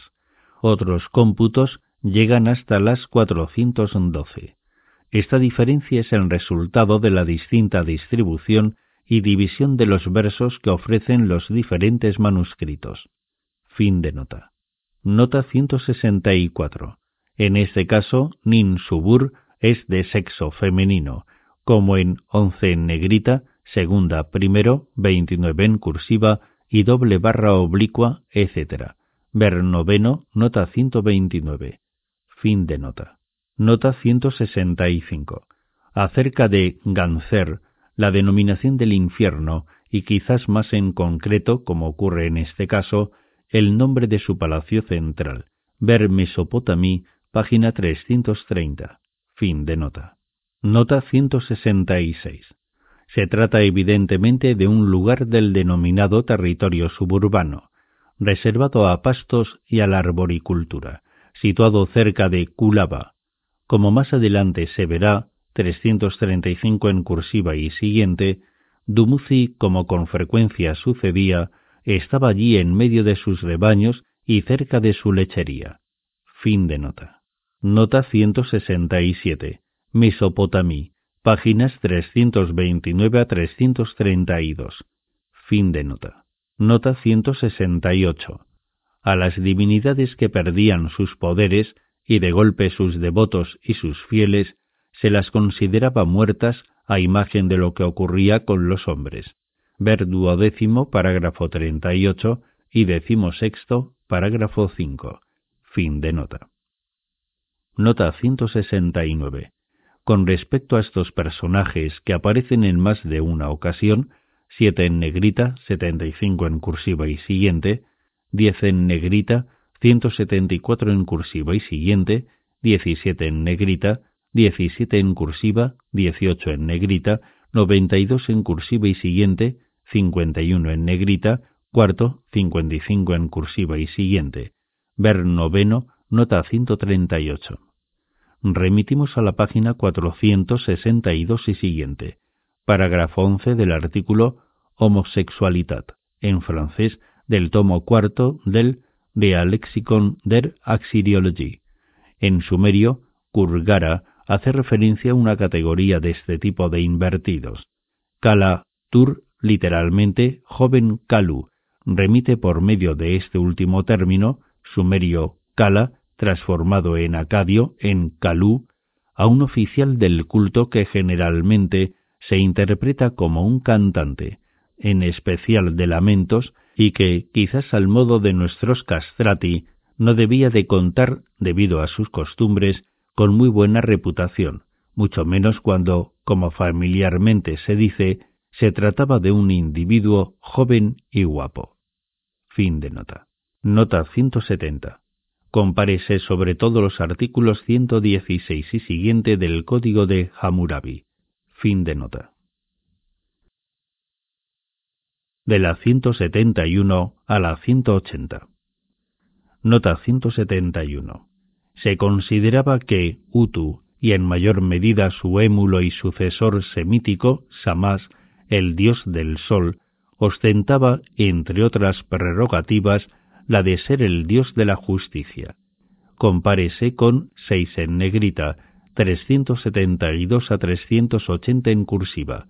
Dumuzi, no obstante, tenía fuertes razones para creer que había sido objeto de un trato inmerecido. Fin de nota.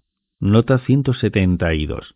Dentro del contexto de las relaciones entre Inanna y sus compañeros, empezando por el propio Dumuzi, resulta preciso señalar para que quede así aclarado que el término esposa, traducción literal, no se debe de comprender en su sentido jurídico fundamental. Esta diosa nunca llegó a ser verdaderamente esposa de ningún dios ni hombre, sino solamente su amante, tal como nosotros diríamos, más o menos duradera. Esto mismo también sucede en sentido inverso con los esposos de esta diosa, empezando ya por el propio Dumuzi, que tal como precisa con total claridad el verso 44 en cursiva, nunca fue marido ni padre. Estas denominaciones, al igual que otras similares, hermano o incluso hijo, son hipocorísticas, términos de afecto y de ternura. Ver además parágrafo 57 en este mismo capítulo y la nota 64 página 214 del Mariage Sacré, ya citado anteriormente, nota 157. Fin de nota. Nota 173. Este es en efecto, si damos crédito a un diccionario dialectal sumerio de nombres divinos, el nombre de la madre de Dumuzi. B. Lasberger, Materialen für Sumerischen Lexikon, cuarto, página 8, 77. Fin de nota. Nota 174. Los libros de directrices de comportamientos piadosos, a los que nosotros denominamos hemerologías, y que indicaban día a día y mes a mes a lo largo de todo el ciclo del año lo que tenían que hacer o que evitar los devotos y los reyes, prohíben en ocasiones estos alimentos, entonces considerados como suculentos, por lo que era obligatorio privarse de ellos. Ni siquiera estos deliciosos platos llegaban a seducir a los demonios cuando se les presentaban como ofrendas. Fin de nota. Nota 175. Parece que los demonios citan aquí un proverbio. Fin de nota. Nota 176. El copista olvidó transcribir el verso 251 en cursiva. Compárese, sin embargo, con su paralelo 212 en cursiva y siguiente. Fin de nota. Nota 177.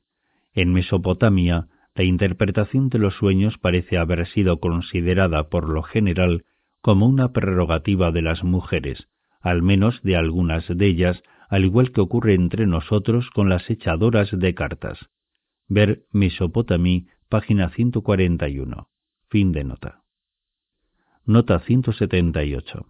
Esta Belili que es preciso distinguir de Gestinanna, la hermana de Dumuzi, uno de cuyos nombres era efectivamente Belili. Ver parágrafos 56 y 59. es una antigua diosa que junto con su paredro, Alala, aparece entre los 21 antepasados de An, al inicio del gran catálogo de divinidades. An Anum, verduodécimo, parágrafos 3, 4, nota 251 y 15, nota 258. Primero 19 en cursiva y 21 en cursiva. Fin de nota. Nota 179. Tal como señala un ritual contra la acción maléfica de los fantasmas. W. Farber. Rituale an Istar Undumuzi. Páginas 140 y siguientes. 3 en cursiva. Nota 16 en cursiva y 189 en cursiva y siguiente. Ver página 193 y siguientes del artículo anteriormente citado en cuarto, nota 38. Fin de nota. Nota 180. Variante de 14 en negrita, 331 en cursiva. También es posible que quizás estemos ante el nombre de otro lugar. Fin de nota. De la 181 a la 185. Nota 181. Quizás haya que poner en relación esta práctica con las actividades saltadoras de Inanna Istar. Ver más arriba, parágrafo 7. Fin de nota. Nota 182. Ver Mesopotamí, páginas 235 y siguientes. Fin de nota. Nota 183. El texto dice mis ovejas, posible distracción del copista. Fin de nota. Nota 184. Otro error del copista. El texto dice su, de ella, hijo. Fin de nota. Nota 185. Mesopotamí, páginas 337 y siguientes. Fin de nota. Décimo. Ninurta el Valiente. De la 186 a la 190. Nota 186. Ver cuarto, nota 25. Fin de nota. Nota 187. Traducidos al alemán en las páginas 137 y siguientes de la obra citada en séptimo, nota 86. Fin de nota. Nota 188. Que aquí aparecen indicadas mediante números romanos al margen izquierdo del texto. Fin de nota. Nota 189 también se han tenido en cuenta en diferentes ocasiones las indicaciones de M. J. Geller, Notes on Lugal E. Bulletin of the School of Oriental and African Studies, cuadragésimo octavo 1985, página 215, fin de nota. Nota 190. Aquí el autor estaría evocando una estatua barbada de Enlil, tallada en lápiz lazuli. No obstante, se trata de una lectura que no es del todo segura. Fin de nota. De la 191 a la 200. Nota 191. Con respecto a Sarur, arma de Ninurta, a la que la imaginación mitológica convirtió en un ser humano, ver más adelante, parágrafos 5, segundo y 12, y 22 en negrita, décimo, Nota 211. Fin de nota. Nota 192. Epíteto sumerio de Ninurta, escrito Utu Ulu en 683 en cursiva, que recuerda su carácter tempestuoso. Fin de nota. Nota 193. Literalmente dice sin aliento. Nosotros diríamos sin corazón. Signo de interrogación. Fin de nota. Nota 194. Esta misma expresión vuelve a aparecer en Acadio en la epopeya de la creación, 50 en negrita, y aplicada a Marduk, en el momento en que éste va a crear nuestra tierra y luego al hombre. Cuarto 136 en cursiva, sexto 2 en cursiva. Fin de nota. Nota 195. El santo montículo. Du sub 6 Q que volverá a aparecer más adelante en otros poemas, sobre todo en 41 en negrita, 27, 30, 39, 42 en cursiva. Duodécimo, parágrafos 32, 44.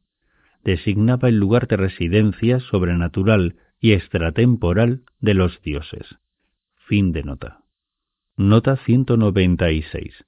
El tema del espanto de los dioses será retomado, si bien de una forma un poco diferente, en la narración del diluvio. Décimo tercero, parágrafo 20. Ver también en el poema que aquí analizamos, parágrafos 8 y 12 y 51 en negrita, segundo, A minúscula en cursiva, 8 en cursiva y siguiente. Fin de nota. Nota 197. Kur y Ur-Sak son dos sinónimos sumerios que designan a la montaña y que se caracterizan por una serie de matices que a nosotros nos resultan inapreciables. Fin de nota. Nota 198. Ver octavo, parágrafo 8 y siguiente. Noveno, parágrafos 31 y 60.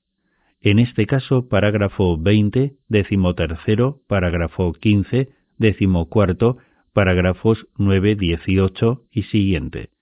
Decimoquinto, parágrafo 17 y Mesopotamí, página 103 y siguiente. Fin de nota. Nota 199. Esta es la misma imagen que nos ofrece el poema de la creación, 50 en negrita, decimocuarto, parágrafo 14, para recibir a Marduk victorioso. Fin de nota. Nota 200. Ver tercero, nota 20. Fin de nota. De la 201 a la 210. Nota 201. Ver séptimo, nota 94. Fin de nota. Nota 202. El sello es una prolongación de la personalidad a la que pertenece. Llevar el sello de un soberano equivale a reemplazarlo, a ser su representante de pleno derecho.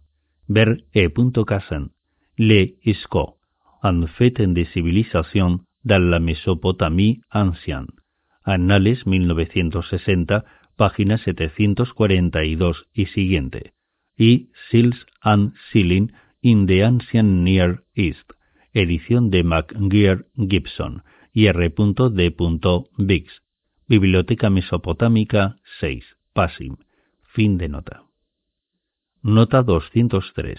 Cita literal de un himno en honor de Inanna. Ver J.S. Cooper. The Return of Ninurta.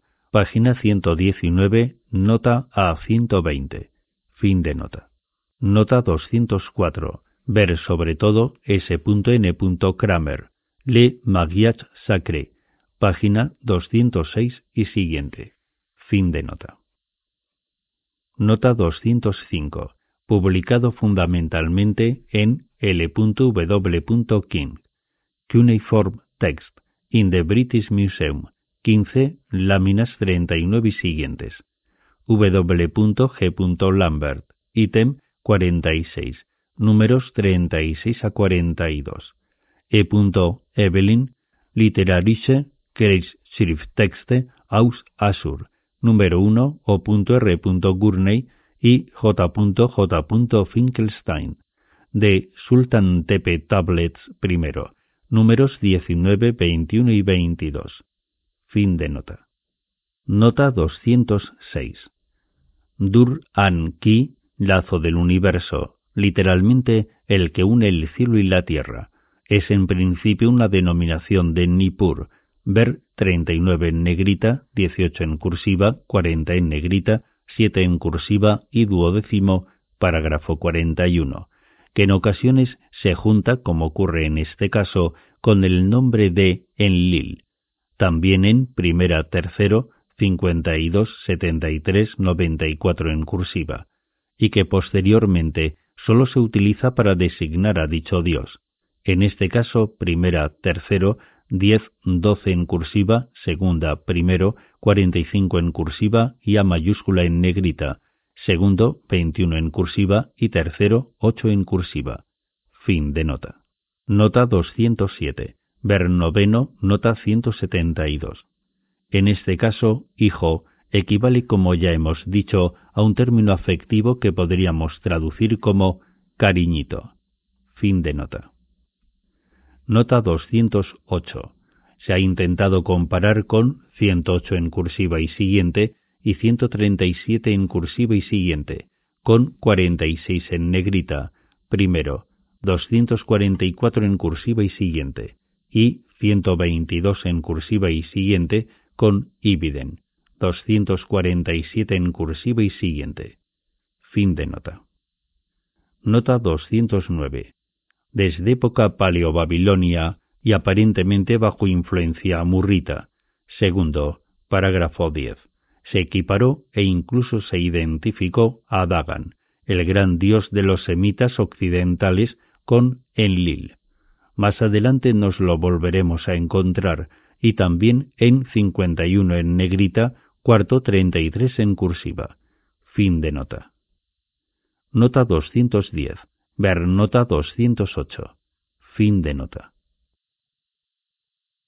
De la 211 a la 220. Nota 211. H.W.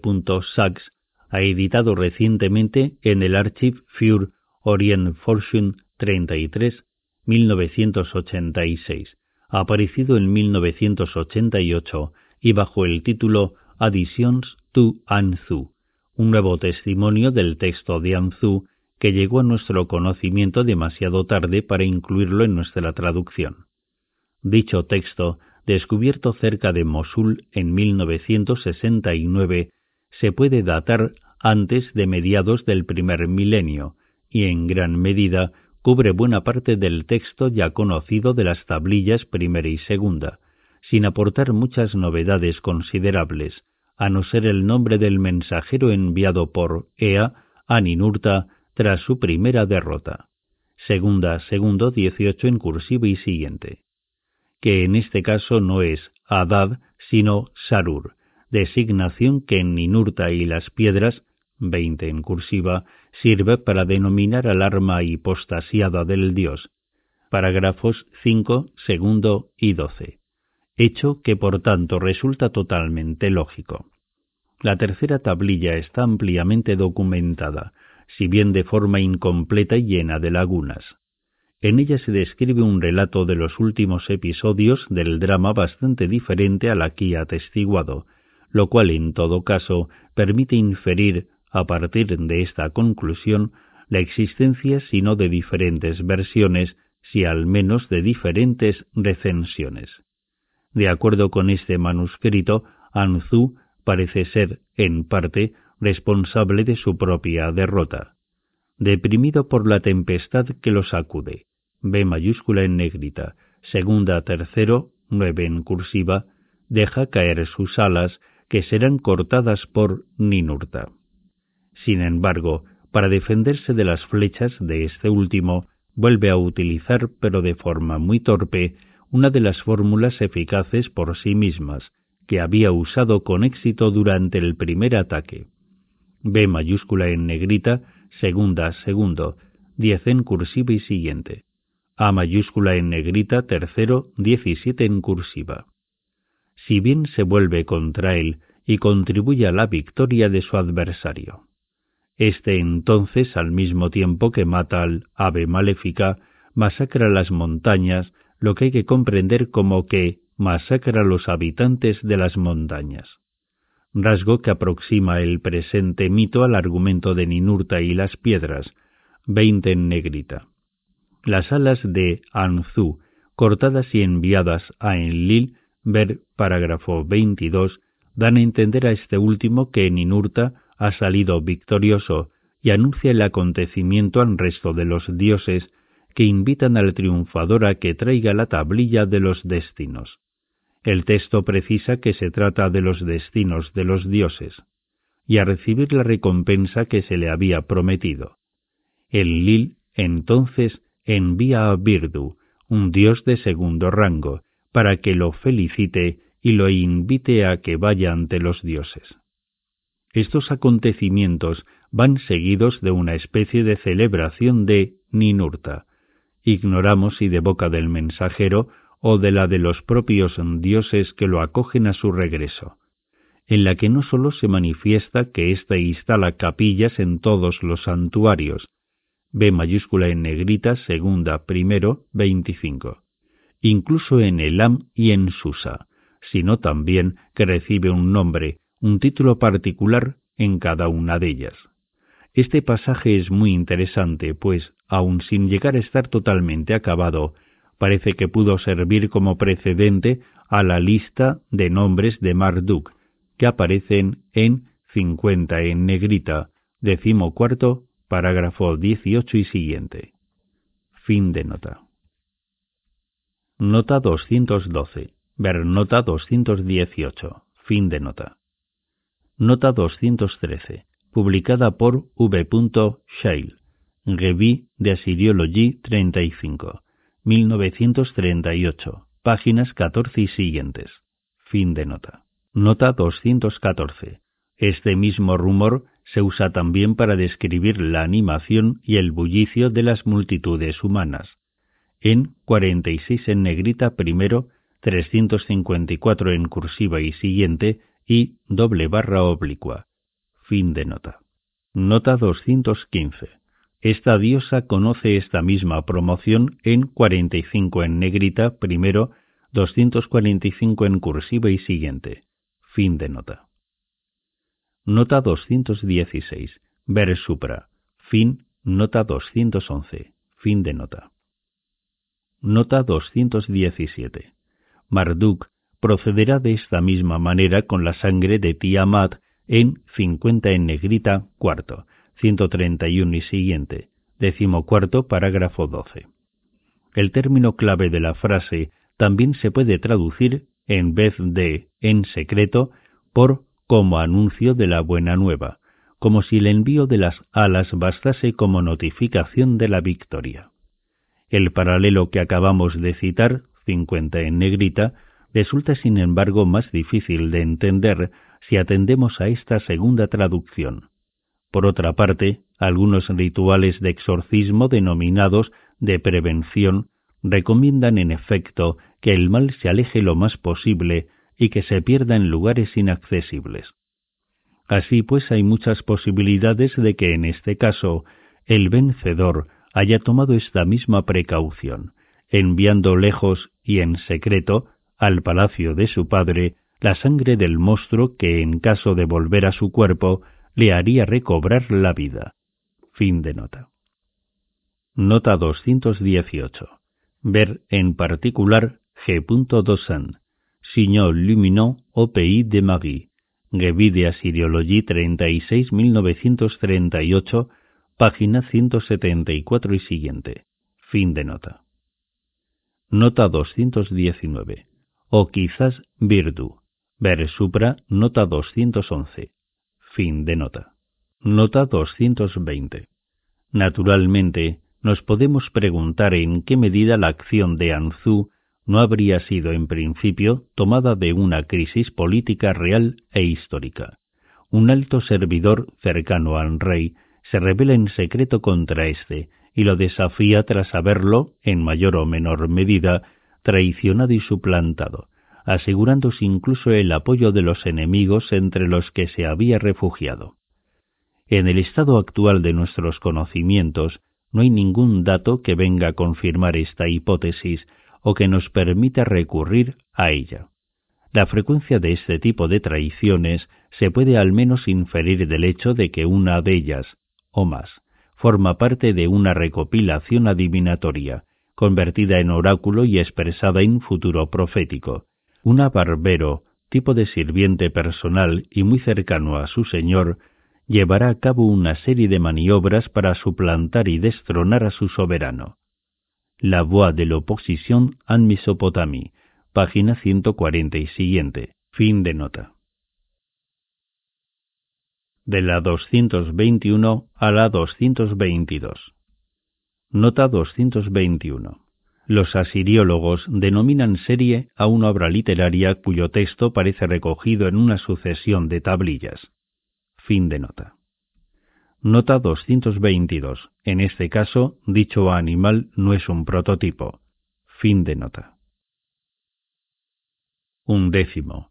Algunas divinidades secundarias. De la 223 a la 230. Nota 223. En sumerio, Tiji Uba Ala, nombre evidentemente artificial cuyo significado se nos escapa y que quizás no carezca de cierta pincelada humorística o burlesca. Fin de nota. Nota 224. En este caso y en la línea doble barra oblicua 36 en cursiva, el signo que en la traducción aparece marcado con una X es indescifrable en el original cuneiforme. Fin de nota. Nota 225. Todavía en la actualidad, tanto en Siria como en Irak, son los beduinos, fundamentalmente, quienes recogen y venden a los habitantes de las ciudades, para su consumo, las insípidas trufas del desierto, queme, que en acadio siempre aparecen denominadas de la misma manera, kam atu, en sumerio se denominaban gurun kur, producto de la estepa por ser allí en efecto donde se encuentran. Fin de nota. Nota 226. En este caso, y aunque se trata de una acción futura, compárese con séptimo parágrafo 14. Es la madre quien parece encargarse de los preparativos de la boda. Sin embargo, y a diferencia de lo que ocurre en dos en negrita y Biden, la mano de la esposa se pide al padre. Fin de nota. Nota 227. Textos que han sido reunidos, traducidos y comentados por J.S. Cooper de Curse of Agat, páginas 30 y siguiente. Fin de nota. Nota 228. El caso de Nergal, que posteriormente veremos, es análogo a este. Fin de nota. Nota 229 idéntica a la tablilla de los destinos, emblema y talismán del poder soberano. Ver fundamentalmente cuarto parágrafo 8 y décimo parágrafo 20 y octavo nota 103. Fin de nota. Nota 230. Se trata de la misma bagua, baba, que ya nos hemos encontrado anteriormente. Décimo parágrafo 5 primero. Más adelante volverá a aparecer duodécimo parágrafo 48, una reunión similar de textos inconexos sobre una única tablilla. Fin de nota. De la 231 a la 240. Nota 231. Esta expresión, repetida en múltiples ocasiones, evoca en realidad al zikurat, o torre formada a base de pisos presente en el área de cualquier templo importante y que aseguraba el contacto entre el cielo y la tierra. Fin de nota. Nota 232. Desconocemos los motivos que rigen la elección de estas tres divinidades junto a la gran tríada. Nammu podría ser la gran diosa primordial, siete en negrita, 17, 24, 29, 45 en cursiva y siguiente, y octavo parágrafo veinte y siguiente. No es del todo seguro que en este caso se mencione a Nanse, con fronte C, seis en negrita, 305 en cursiva doble barra oblicua, 417 en cursiva, y octavo parágrafo quince. El texto en realidad dice na as, grafía desconocida y extraña, quizás debida a un error del copista. Dado que con el epíteto Señora del Cielo se hace referencia en ocasiones a Zarpanit, la esposa de Marduk, es posible que en este caso se esté haciendo referencia a este último dios mediante el uso de esta forma curiosamente oblicua. Las razones que explican la mención de Ninurta se nos escapan por completo. Fin de nota. Nota 233. El copista, por error, escribió a mi Señor. Fin de nota.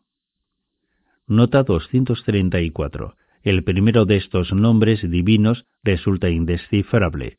Respecto al segundo, ver decimosexto parágrafo 6. Fin de nota. Nota 235. Verso aparentemente olvidado por el copista, que debió ser un individuo bastante descuidado, como se ve en particular en la omisión de otras sílabas o de palabras enteras. primero 41 en cursiva prima, segundo 49 en cursiva prima, cuarto 32 47 en cursiva, etc. Fin de nota.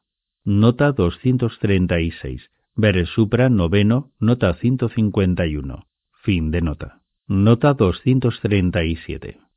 La imagen del infierno, en principio fundamentalmente negativa, melancólica y triste, parece haber asumido en Mesopotamia con el paso del tiempo rasgos cada vez más terroríficos. Este hecho se explotó de manera muy particular en tiempos de Asarhadón, 680-669, en Asiria, en un curioso panfleto político presentado como La visión del infierno de un príncipe real. Acerca de este curioso texto, cuya traducción se puede ver en páginas 94 y siguiente de la obra de R. Labat, citada en quinto, nota 59. Ver las páginas 93 y siguiente del Annuaire, 1972 a 1973, de la cuarta sección de l'École pratique des hautes études y Mesopotamie, páginas 34 y siguiente. Fin de nota. Nota 238. Ver la referencia señalada en séptimo, nota 88, acerca del Kispu. Ver también página 185 y siguiente del artículo citado en cuarto, nota 38. Fin de nota. Nota 239. La hipótesis formulada por Eresquigal en B mayúscula en negrita, tercero, 35 a 39 en cursiva, y consistente en plantear la posibilidad de que ella hubiese subido personalmente al cielo mientras era temporalmente sustituida por Namtar en el trono infernal, es lo que los gramáticos denominan pasado irreal. Fin de nota. Nota 240. Este hecho nos lleva a creer que Nergal los habría mantenido a su servicio una vez instalado en su nuevo dominio. Estamos por tanto ante una etiología de su demoníaca presencia en el infierno. Fin de nota. De la 241 a la 248. Nota 241. O la imaginación folclórica duplicó el número septuple de dichas puertas tal como aparece en 14 en negrita, 122 en cursiva y siguiente y 18 en negrita, 39 en cursiva y siguientes. O entonces se las imaginaría como concéntricas con una puerta a uno y otro extremo. Ver Mesopotamí, página 334. Fin de nota. Nota 242. Ver Supra, quinto, nota 60.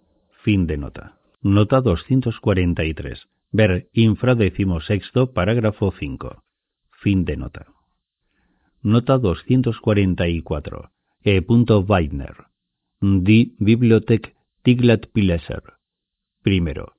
Archiv für Orientforschung 16. 1952 y siguiente. Página 197 y siguiente. Página 207a, número 11. Ver además w.g. Lambert, Irak 38, 1976, página 85, nota 2. Fin de nota. Nota 245. La milla, Beru, equivale al menos a 10 kilómetros. El codo, Ammatu, equivale aproximadamente a 50 centímetros. Fin de nota. Nota 246. Una representación de inicios del primer milenio de dicha constelación se puede ver en un documento publicado, tabla 9 y página 9 por E. Weidner. Gestern Darstellungen auf babylonische Tontafel. Fin de nota. Nota 247. Líneas 78 y siguiente, en cursiva. Quinto, 52 en cursiva a sexto, 4 en cursiva, del texto editado y estudiado por F. R.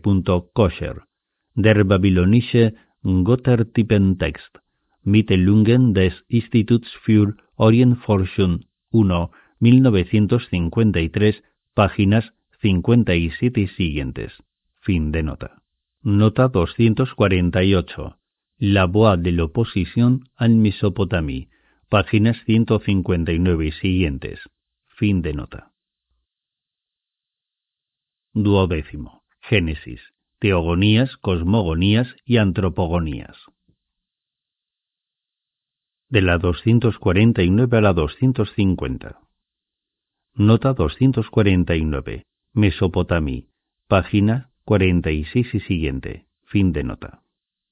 Nota 250. Texto editado en cuarto, hiperíndice 2, Roblinson, lámina 9 y traducido en página 222 y siguiente.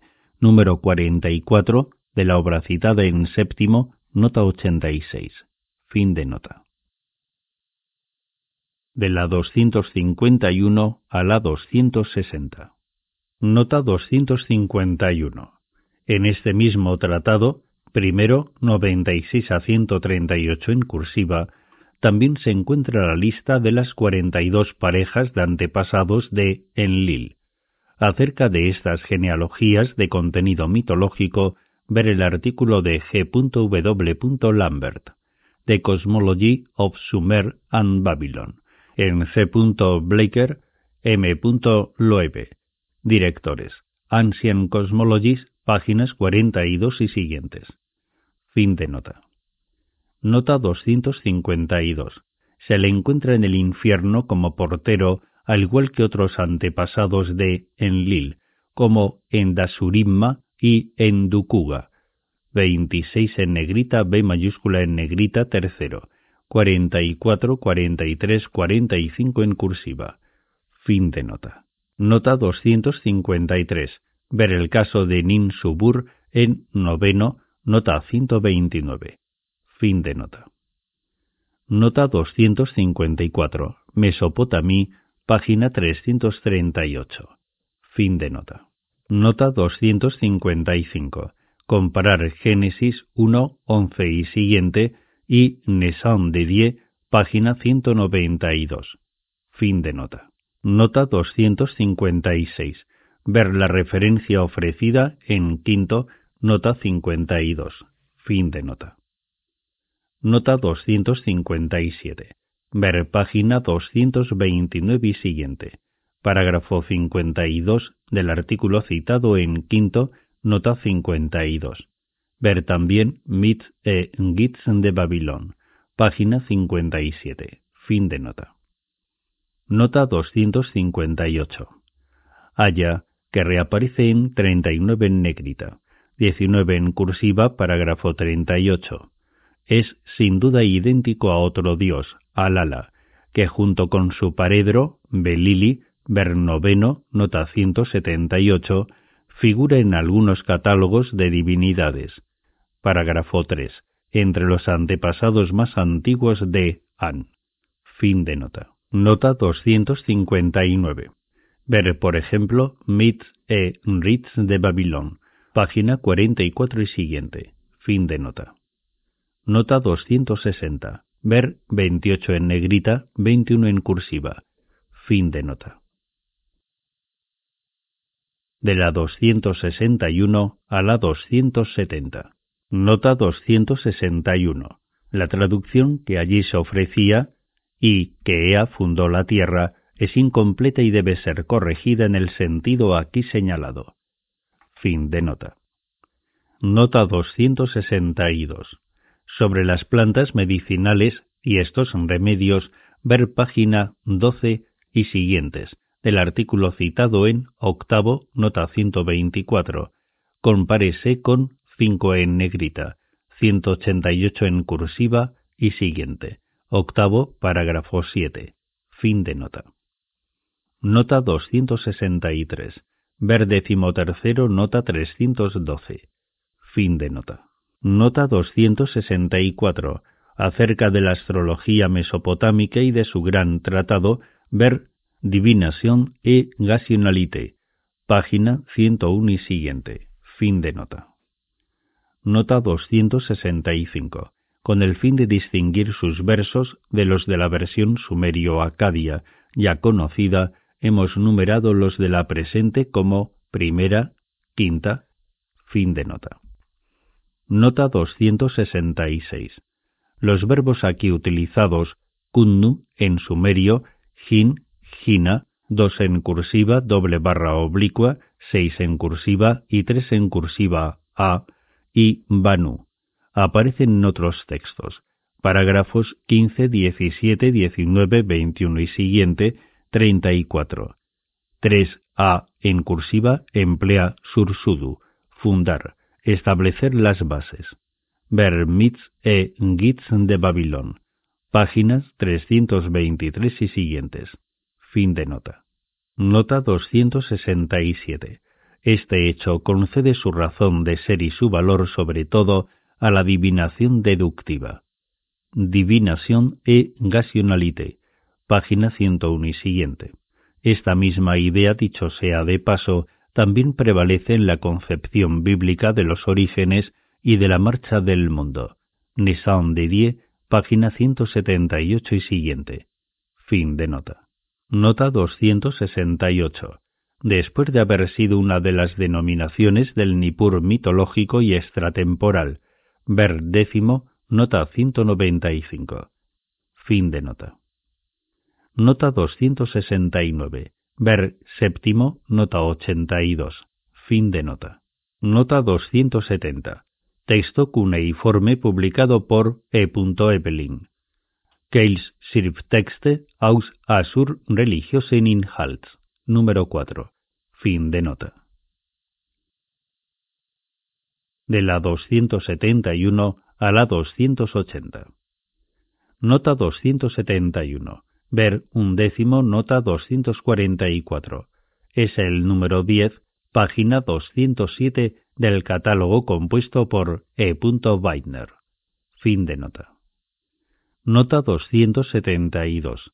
El copista, sin duda por despiste o por error, introdujo aquí el nombre de Utu, cuya presencia resulta terriblemente sorprendente en este contexto.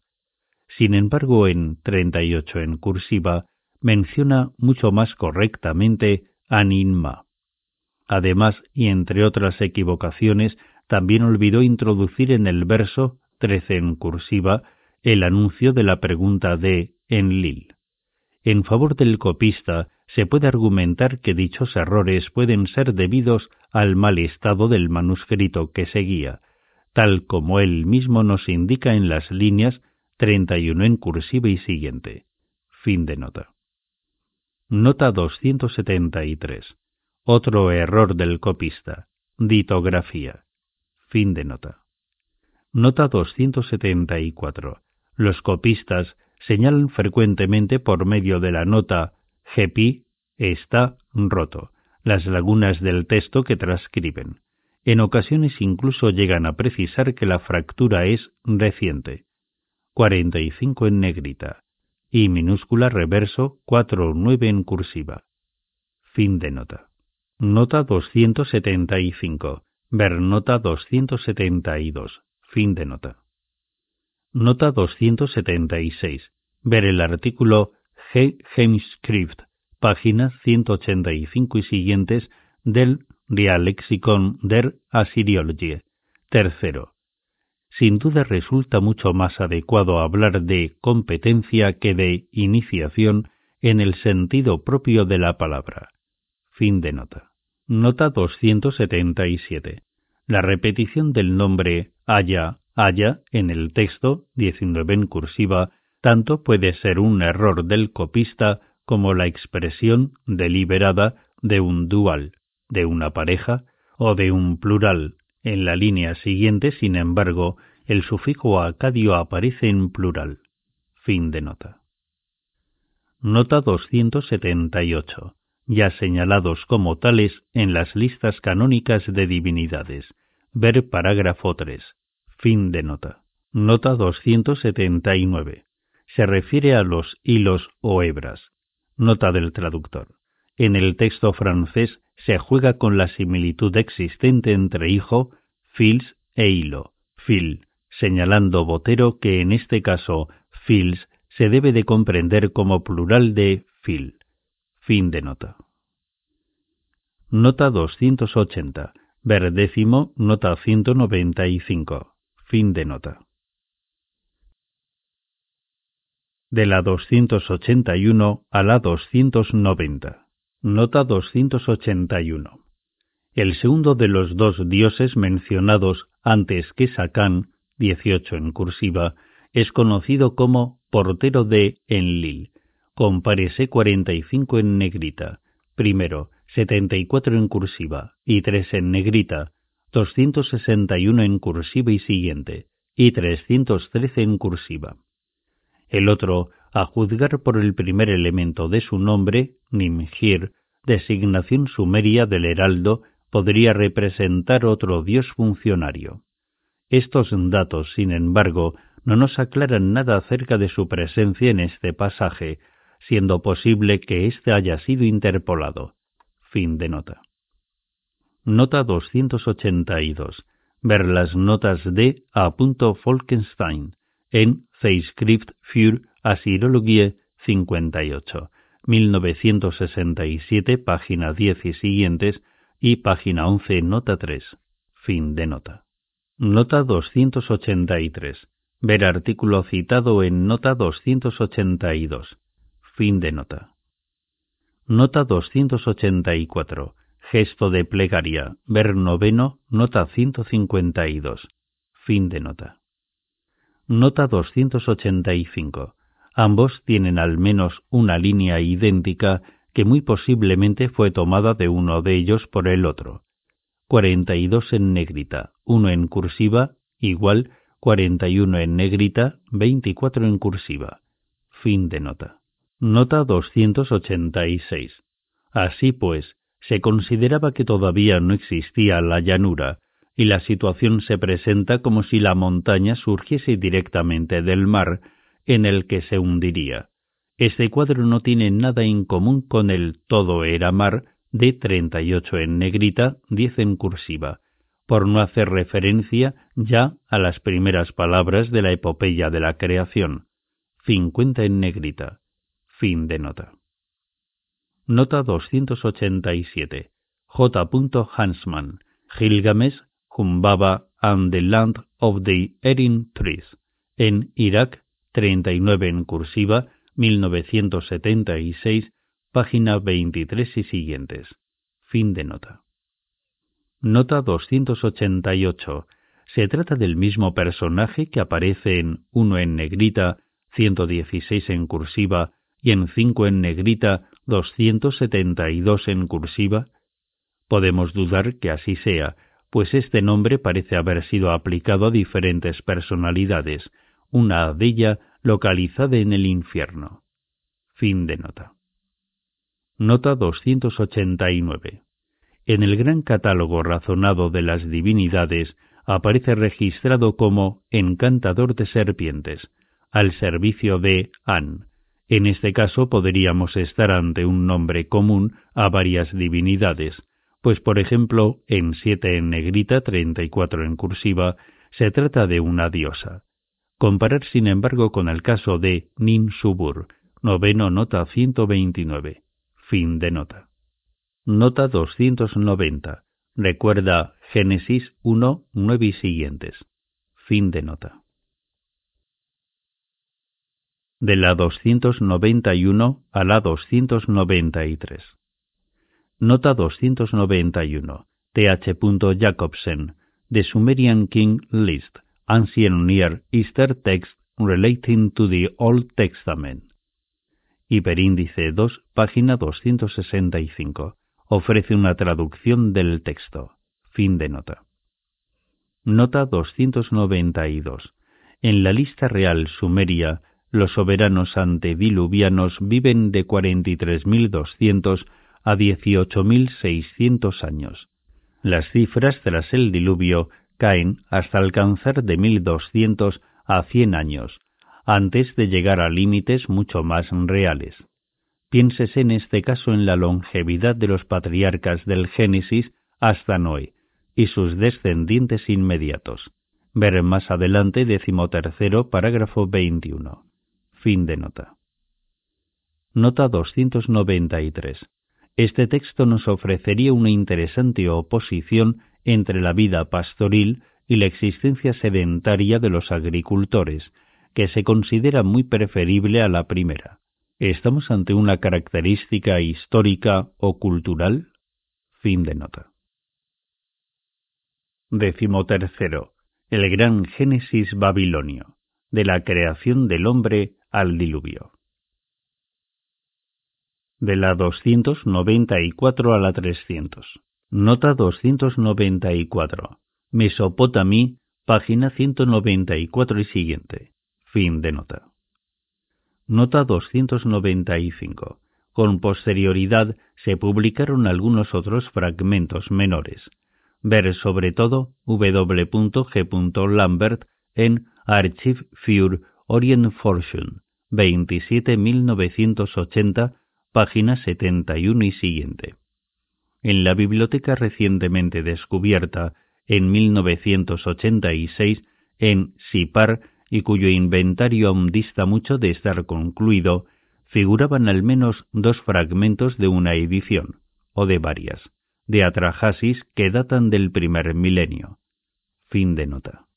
Nota 296. Estos dos versos fueron olvidados por el copista. Fin de nota. Nota 297. Olvidado por el copista. Fin de nota. Nota 298. Se trata del juramento secreto relacionado con el diluvio. Parágrafo 19. Fin de nota. Nota 299. El copista olvidó el nombre de Anu. Fin de nota. Nota 300. Al igual que ocurre más arriba en 39 en negrita, 32 en cursiva y siguiente, ver duodécimo. Nota 274. El copista señala la existencia en este punto de una laguna, ocurrida a consecuencia de una fractura reciente del manuscrito que reproduce. Fin de nota. De la 301 a la 310. Nota 301. Ver Nissan Didier, página 21 y nota. Fin de nota. Nota 302 hemos preferido indicar los términos métricos del texto de acuerdo con nuestro sistema de medidas, con el fin de que, aunque éstas no sean más que indicativas, resulten mucho más clarificadoras para el lector poco experimentado en estos temas. El texto acadio habla, en las líneas 57 y siguiente, de IQ, 3.600 metros cuadrados, y de Nindanu, escrito por medio del ideograma GAR, G-A-R alrededor de 6 metros. En las líneas 65 en cursiva y siguiente, la unidad de volumen aparece representada por el ideograma SAR y equivale aproximadamente a 3.600 litros. Con respecto a esta misma medida de SAR, pero utilizada como unidad de medida de superficie, ver séptimo, nota 72. Fin de nota. Nota 303. Una de las mayores solemnidades del calendario litúrgico mesopotámico. Fin de nota. Nota 304. Compárese con Supra noveno, nota 151. Fin de nota. Nota 305. Esta expresión también se puede traducir en vez de en la época de sus amoríos como para divertirse, para entretenerse, para reírse, en cualquiera de los dos casos implica la existencia de una relación íntima entre ambas divinidades. Fin de nota. Nota 306. Las relaciones del Apsu subterráneo y lleno de agua dulce.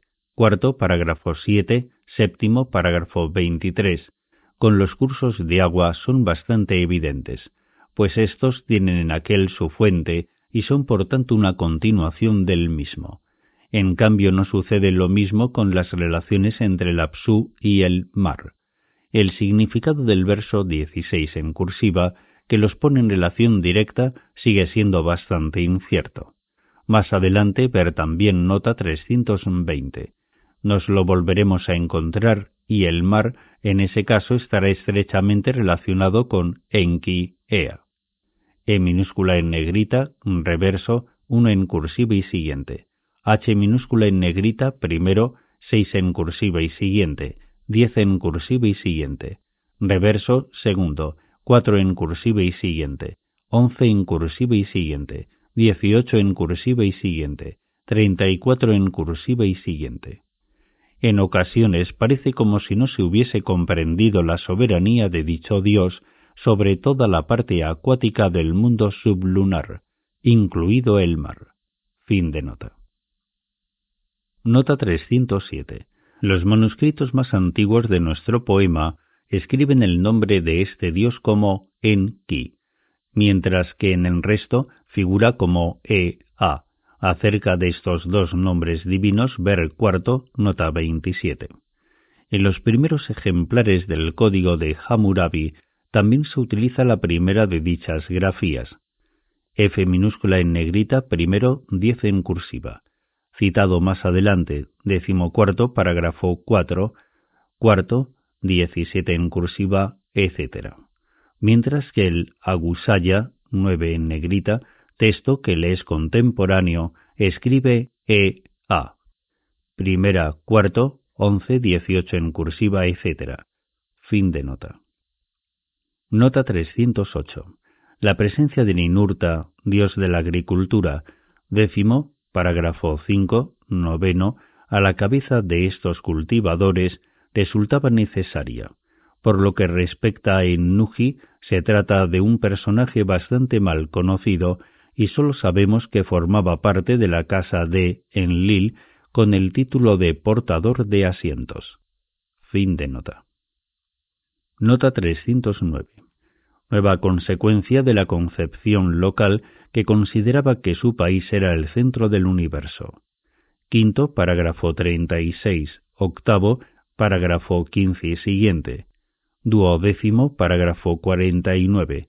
Décimo cuarto, parágrafo 13. Fin de nota. Nota 310.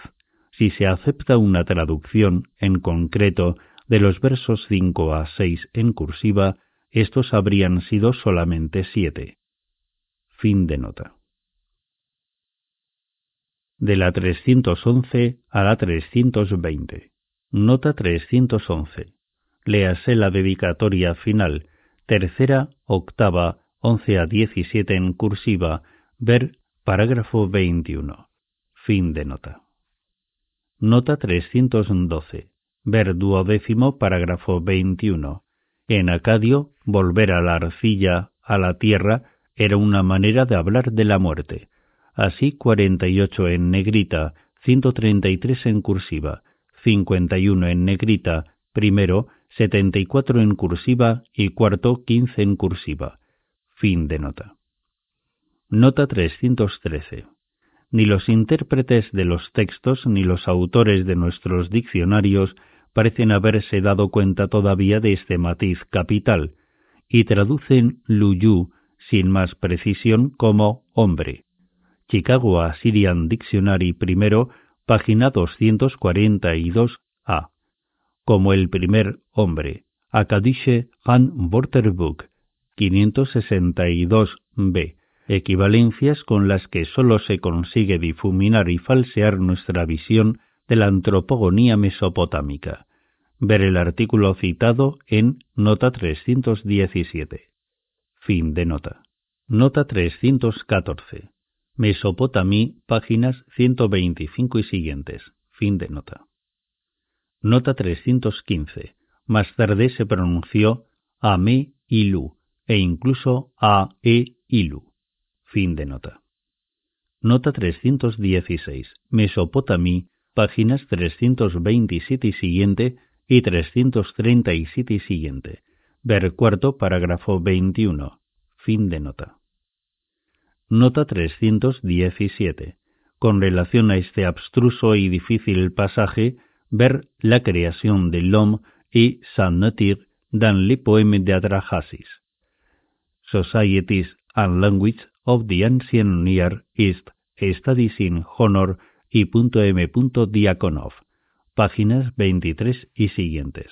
Fin de nota. Nota 318. compárese con las siete diosas que intervienen misteriosamente en la creación de modelo humano, en 7 en negrita, 31 a 36 en cursiva y siguiente. Fin de nota. Nota 319. En los rituales de exorcismo y con el fin de aislar del mal de la influencia de las fuerzas malignas, con frecuencia se encerraba el lugar desde el que se operaba o al paciente al que se trataba con una línea circular que se trazaba espolvoreando el suelo con harina. Ver Myths e Rits de Babilón, páginas 49 y siguientes. Fin de nota. Nota 320. Estos personajes parecen haber cumplido el papel de porteros, o dicho de otro modo, de vigilantes de frontera de su dominio acuático. En Gurapsu, mar, ver nota 306. Así se pueden comprender los pasajes de H minúscula en negrita, reverso segundo, cuatro en cursiva y siguiente y doble barra oblicua, en los que Ea se encarga de vigilar el cerrojo que cierra el mar con sus monstruos. Leídos estos últimos, U Mu. La lectura Sam Mu, gráficamente posible, resulta bastante menos verosímil. Las plantas medicinales, que como tales no son necesariamente plantas mágicas, parecen estar en este caso extra campum. A estos también se les denomina guardianes del mal, Ibiden 24 en cursiva y doble barra oblicua. En más de una ocasión aparecen agrupados cerca de otros seres más o menos fantásticos y de los que apenas sabemos casi nada. Ver cuarto, nota 35 y en este mismo capítulo.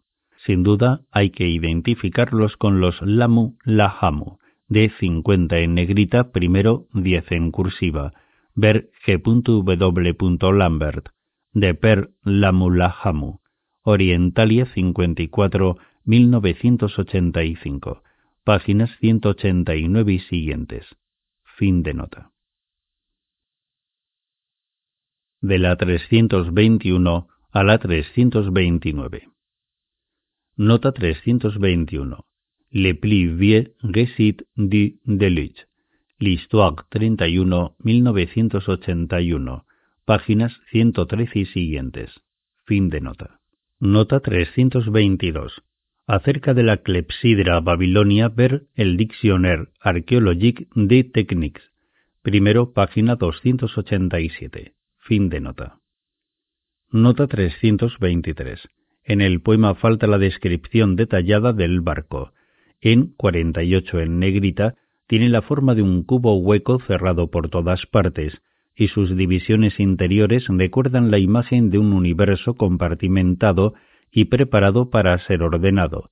Ver La Première Arc de Noé, L'Histoire 94, 1986, páginas 79 y siguientes. Fin de nota.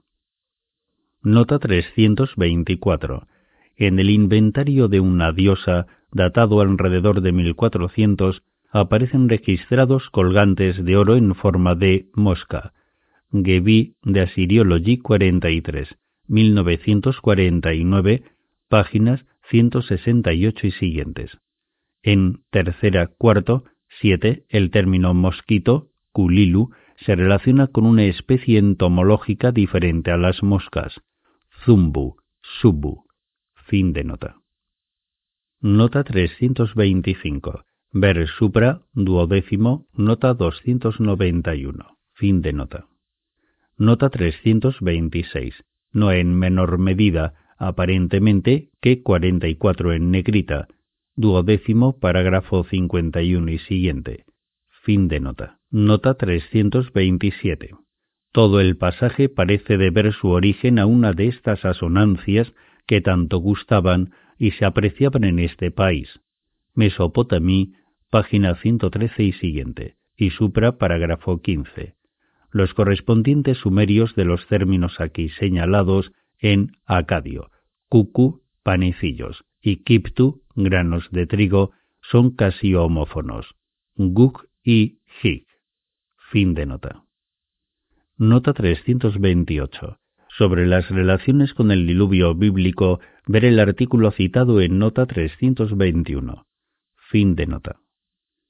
Nota 329. Mesopotami. Página 113 y siguientes. Fin de nota. Décimo cuarto. La glorificación de Marduk. De la 330 a la 340. Nota 330. W. Lambert, The Reign of Nebuchadnezzar First, en The Seat of Wisdom, páginas 3 y siguientes. Fin de nota. Nota 331. Este fenómeno quizás se explique de manera más precisa como consecuencia de la fecha bastante tardía de composición y de edición del poema, y por el carácter duradero, ver parágrafo 25, y por tanto más o menos definitivo, al menos de facto, del cambio religioso que confirma. Fin de nota. Nota 332. Es muy posible que el Mummu que precede a Tiamat en el texto conservado de la línea 4 no sea en realidad, y como mucho, más que un simple epíteto de ésta, que quizás haya podido ser mal copiado. En vez de Ummu, madre, con mucha frecuencia se consideró erróneamente que este Mummu era una tercera persona aparecida al mismo tiempo que la diada original. Se trata de un error antiguo, anterior posiblemente a Damascio. Parágrafo 25, que sería el primer testimonio del mismo. Signo de interrogación. Es posible que dicho error se haya visto favorecido por la mención del paje de Apsu en primero 30 y siguiente. La interpretación dada por Damascio a dicho término, ver apartado citado, y que quizás también fue seguida por otros autores, posiblemente incluso de la tradición local, para quien significa el mundo inteligible, pudo haber venido motivada por el nombre común acadio Mummu, término cuyo significado hace referencia a algo que es substancial, objeto sujeto de creación y que también se utiliza preferentemente en el binomio bit-mummu, habitación, sala de mummu, con el que se designaba un anexo del templo en el que se reparaba y quizás se confeccionaba el material del culto, empezando por las imágenes y estatuas de los dioses y que tal vez también servía de scriptorium.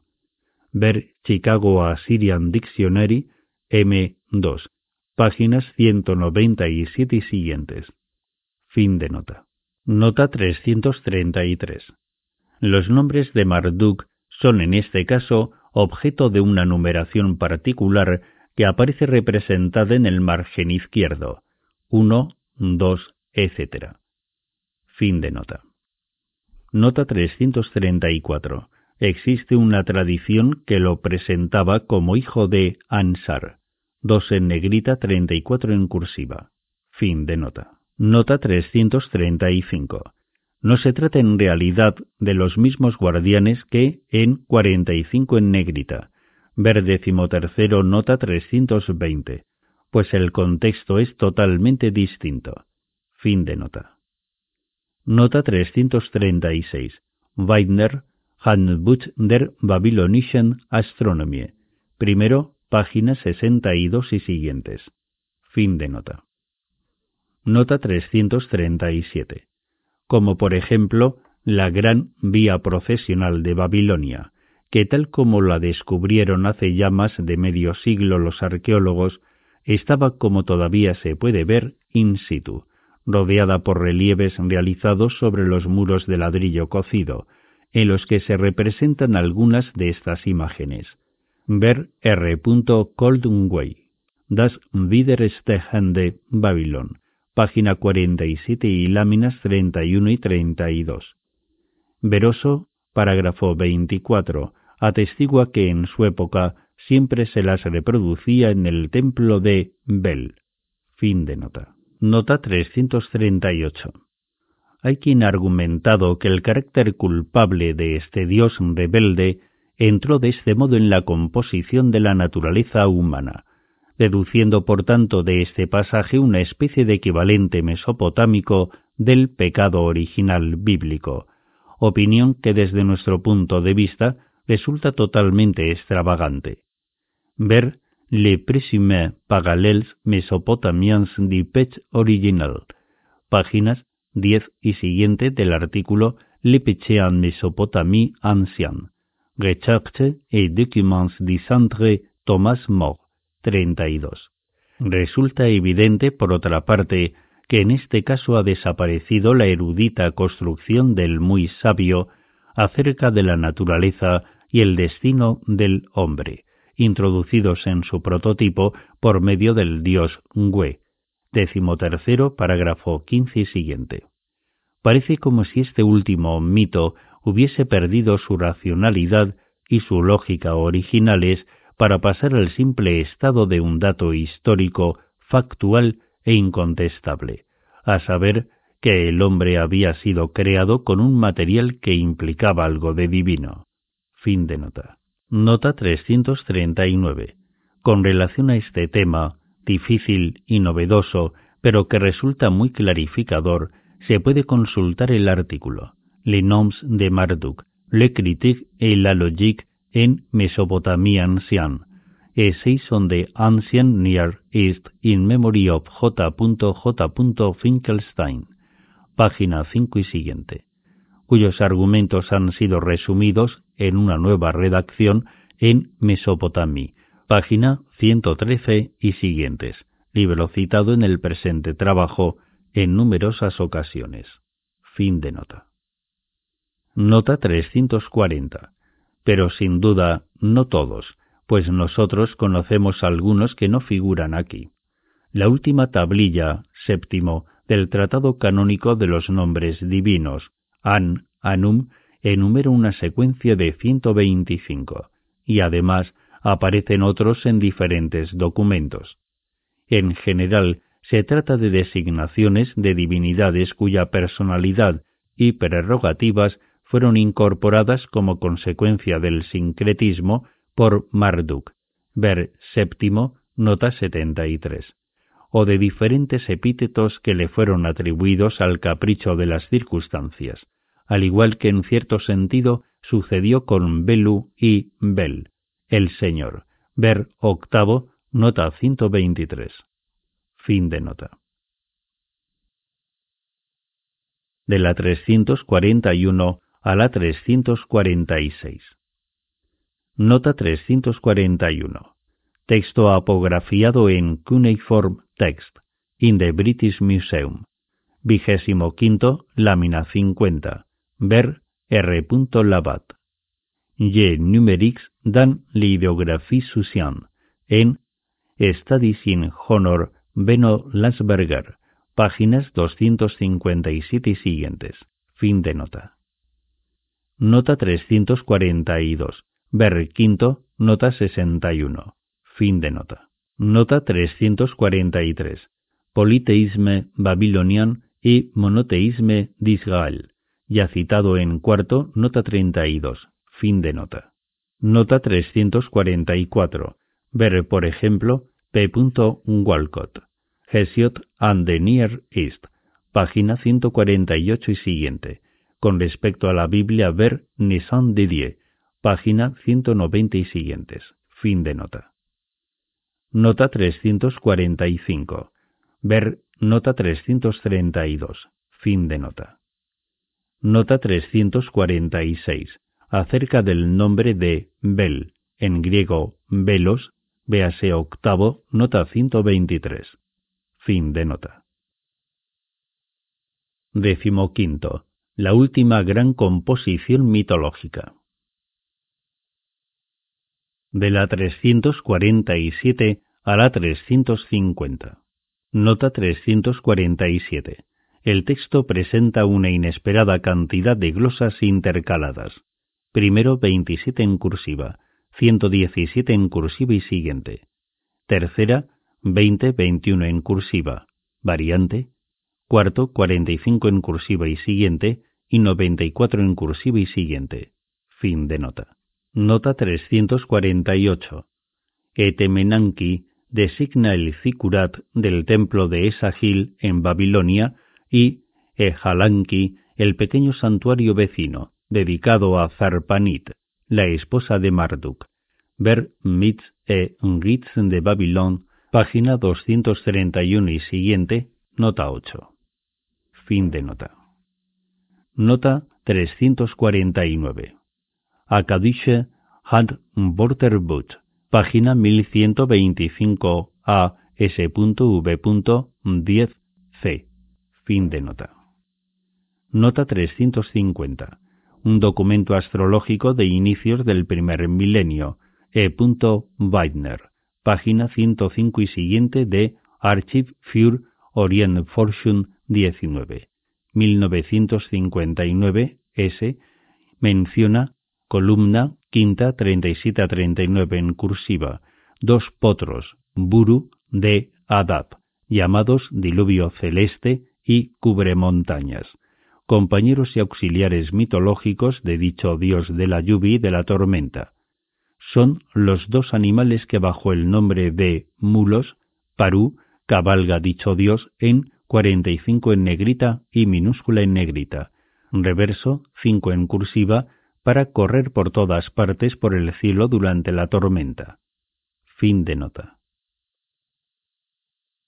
De la 351 a la 360. Nota 351. Se trata de la capilla, aquí denominada Higunu, que coronaba el Zikurat o torre formada a base de superposición de pisos. Compárese con nota 348. Fin de nota. Nota 352. O dicho de otro modo, el ganado y los cereales, el pastoreo y la agricultura. Fin de nota. Nota 353. Al igual que otro de sus títulos, bastón de mando del jefe, en sumerio Gen Dur Saga. Fin de nota. Nota 354. E.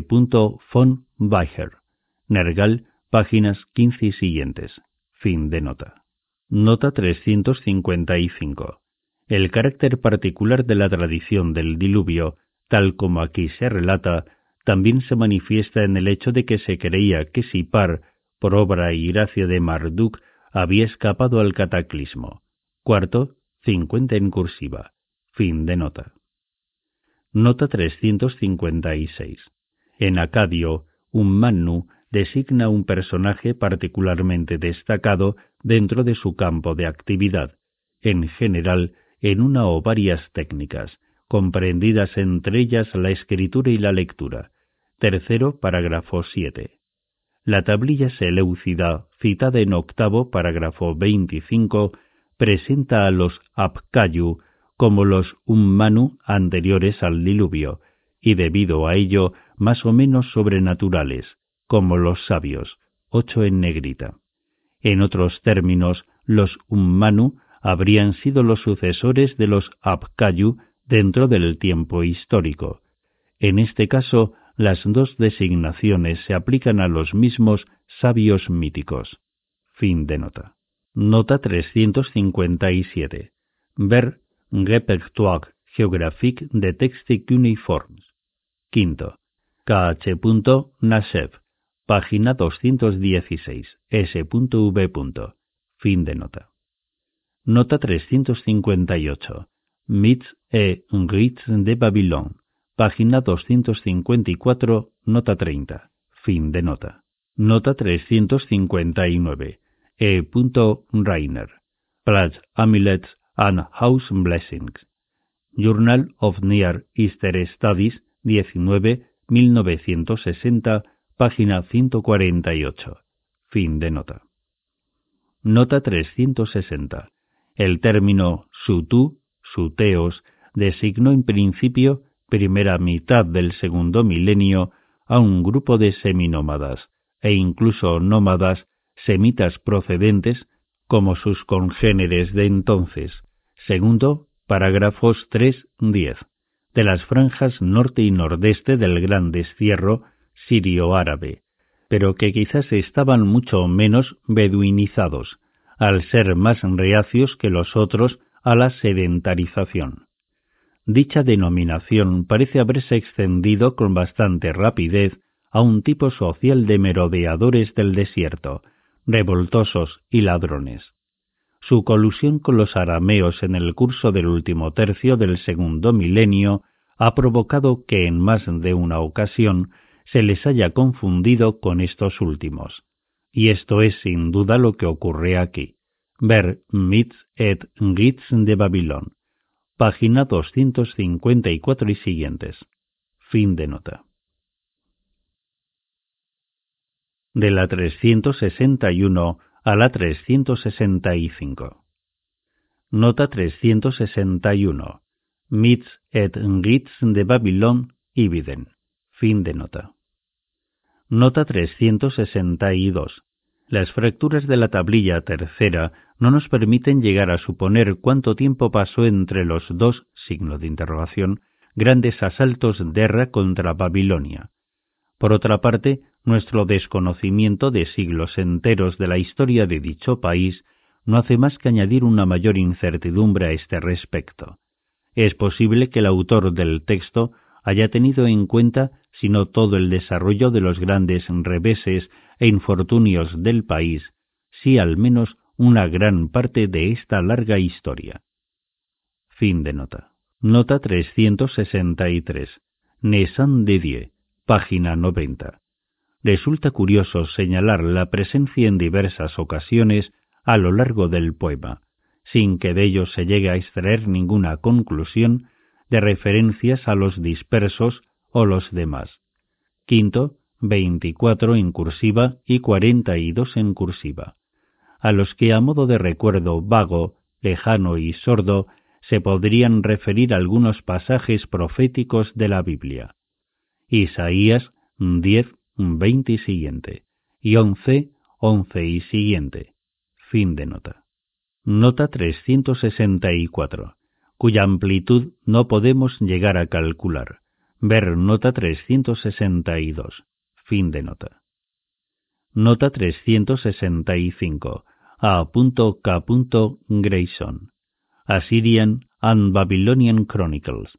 Páginas 43 y siguiente y 145 y siguiente. Recientes descubrimientos realizados en Sipar, ver décimo tercero, nota 295. Conceden, según nos ha comunicado, a punto Caviñó, su verdadero sentido a esta obra al venir en cierta medida a completarla. No se trata de una crónica, sino de una carta dirigida a un dios. Con respecto a este tipo de documentos, ver L. Oppenheim, Ancient Mesopotamia, páginas 279 y siguientes. Fin de nota. Décimo sexto. El estado final de la literatura y del pensamiento mitológicos. De la 366 a la 370. Nota 366. Como ocurre, por ejemplo, con la exaltación de Nabú, mencionada en primero nota 3 Ver más adelante parágrafo 4 y nota 369. Fin de nota. Nota 367. Todavía no se ha descubierto ni un solo fragmento de este género literario datable en una época anterior a bien entrado el primer milenio. Fin de nota. Nota 368. El término que figura en el texto, usaru, designa normalmente el pene, por lo que su aparición en este contexto nos resulta bastante sorprendente. Fin de nota. Nota 369. Merece la pena destacar el hecho de que al menos se puso por escrito en el primer milenio un relato de las desventuras de Enmesarra y sus hijos. Se conoce un fragmento de dicho mito que fue publicado por T. Pinches en Proceedings of the Society of Biblical Archaeology, 30, 1908, página 80 y siguiente. Se trata de un texto muy fragmentario y todavía muy mal estudiado como para que hayamos pretendido incluirlo en la presente recopilación. Pero también otra alusión a esta historia aparentemente compleja en el cuento publicado por M. Civil en Archive für Orient Fortune, 25, 1974 y siguiente, página 65 y siguiente, L 17 y siguiente, fin de nota. Nota 370. Texto restaurado y traducido en A. Livingston. Mystical and Mythological Explanatory Works. Página 205 y siguiente. Fin de nota. De la 371 a la 380. Nota 371. Lord Dalí and Misopotami. Annali de la Escuela Normale di Pisa. Tercero, undécimo, cuatro, 1981. Páginas 1005 a 1067. Fin de nota. Nota 372. Texto transcrito y traducido por M. Stoll. Alten Babylonische Brief noveno, página 22, número 32. Ver también Mesopotamí, páginas 201 y siguientes. Fin de nota. Nota 373. Mesopotamí, página 191 y siguientes. Fin de nota. Nota 374. También se podría suponer, efectivamente, que la carta aquí mencionada se refiere en lo fundamental al citado artículo del Código en vez de ser anterior a él. Sin embargo, no cabe duda de que para llegar a dicho artículo, a la formulación abstracta e impersonal del mismo, han sido necesarios un número determinado de casos concretos, análogos al expuesto en dicha carta.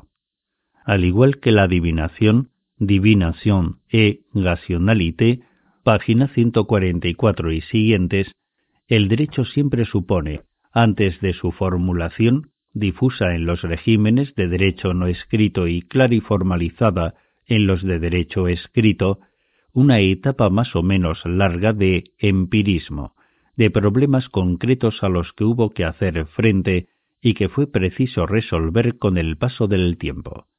Fin de nota. Nota 375. Divination et Rationalité, páginas 99 y siguientes. Fin de nota. Nota 376. Divination et Rationalité, páginas 141 y siguientes. Fin de nota. Nota 377. Divination et Rationalité, páginas 187 y siguientes. Fin de nota. Nota 378.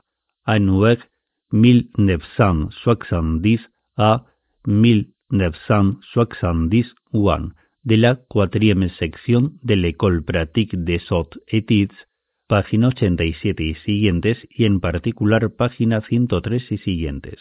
Fin de nota. Nota 379. Ibiden páginas 97 y siguientes, y sobre todo E. Casson. Les semblables et les différentes, páginas 315 y siguientes. Fin de nota. Nota 380. Ver La magie et la médecine régnant à Babylone. L'Histoire 74-1984, página 18 y siguientes. Fin de nota. Aquí finaliza la lectura del libro Cuando los dioses hacían de hombres, mitología mesopotámica. Jan Botero y Samuel Noah Kramer, editores.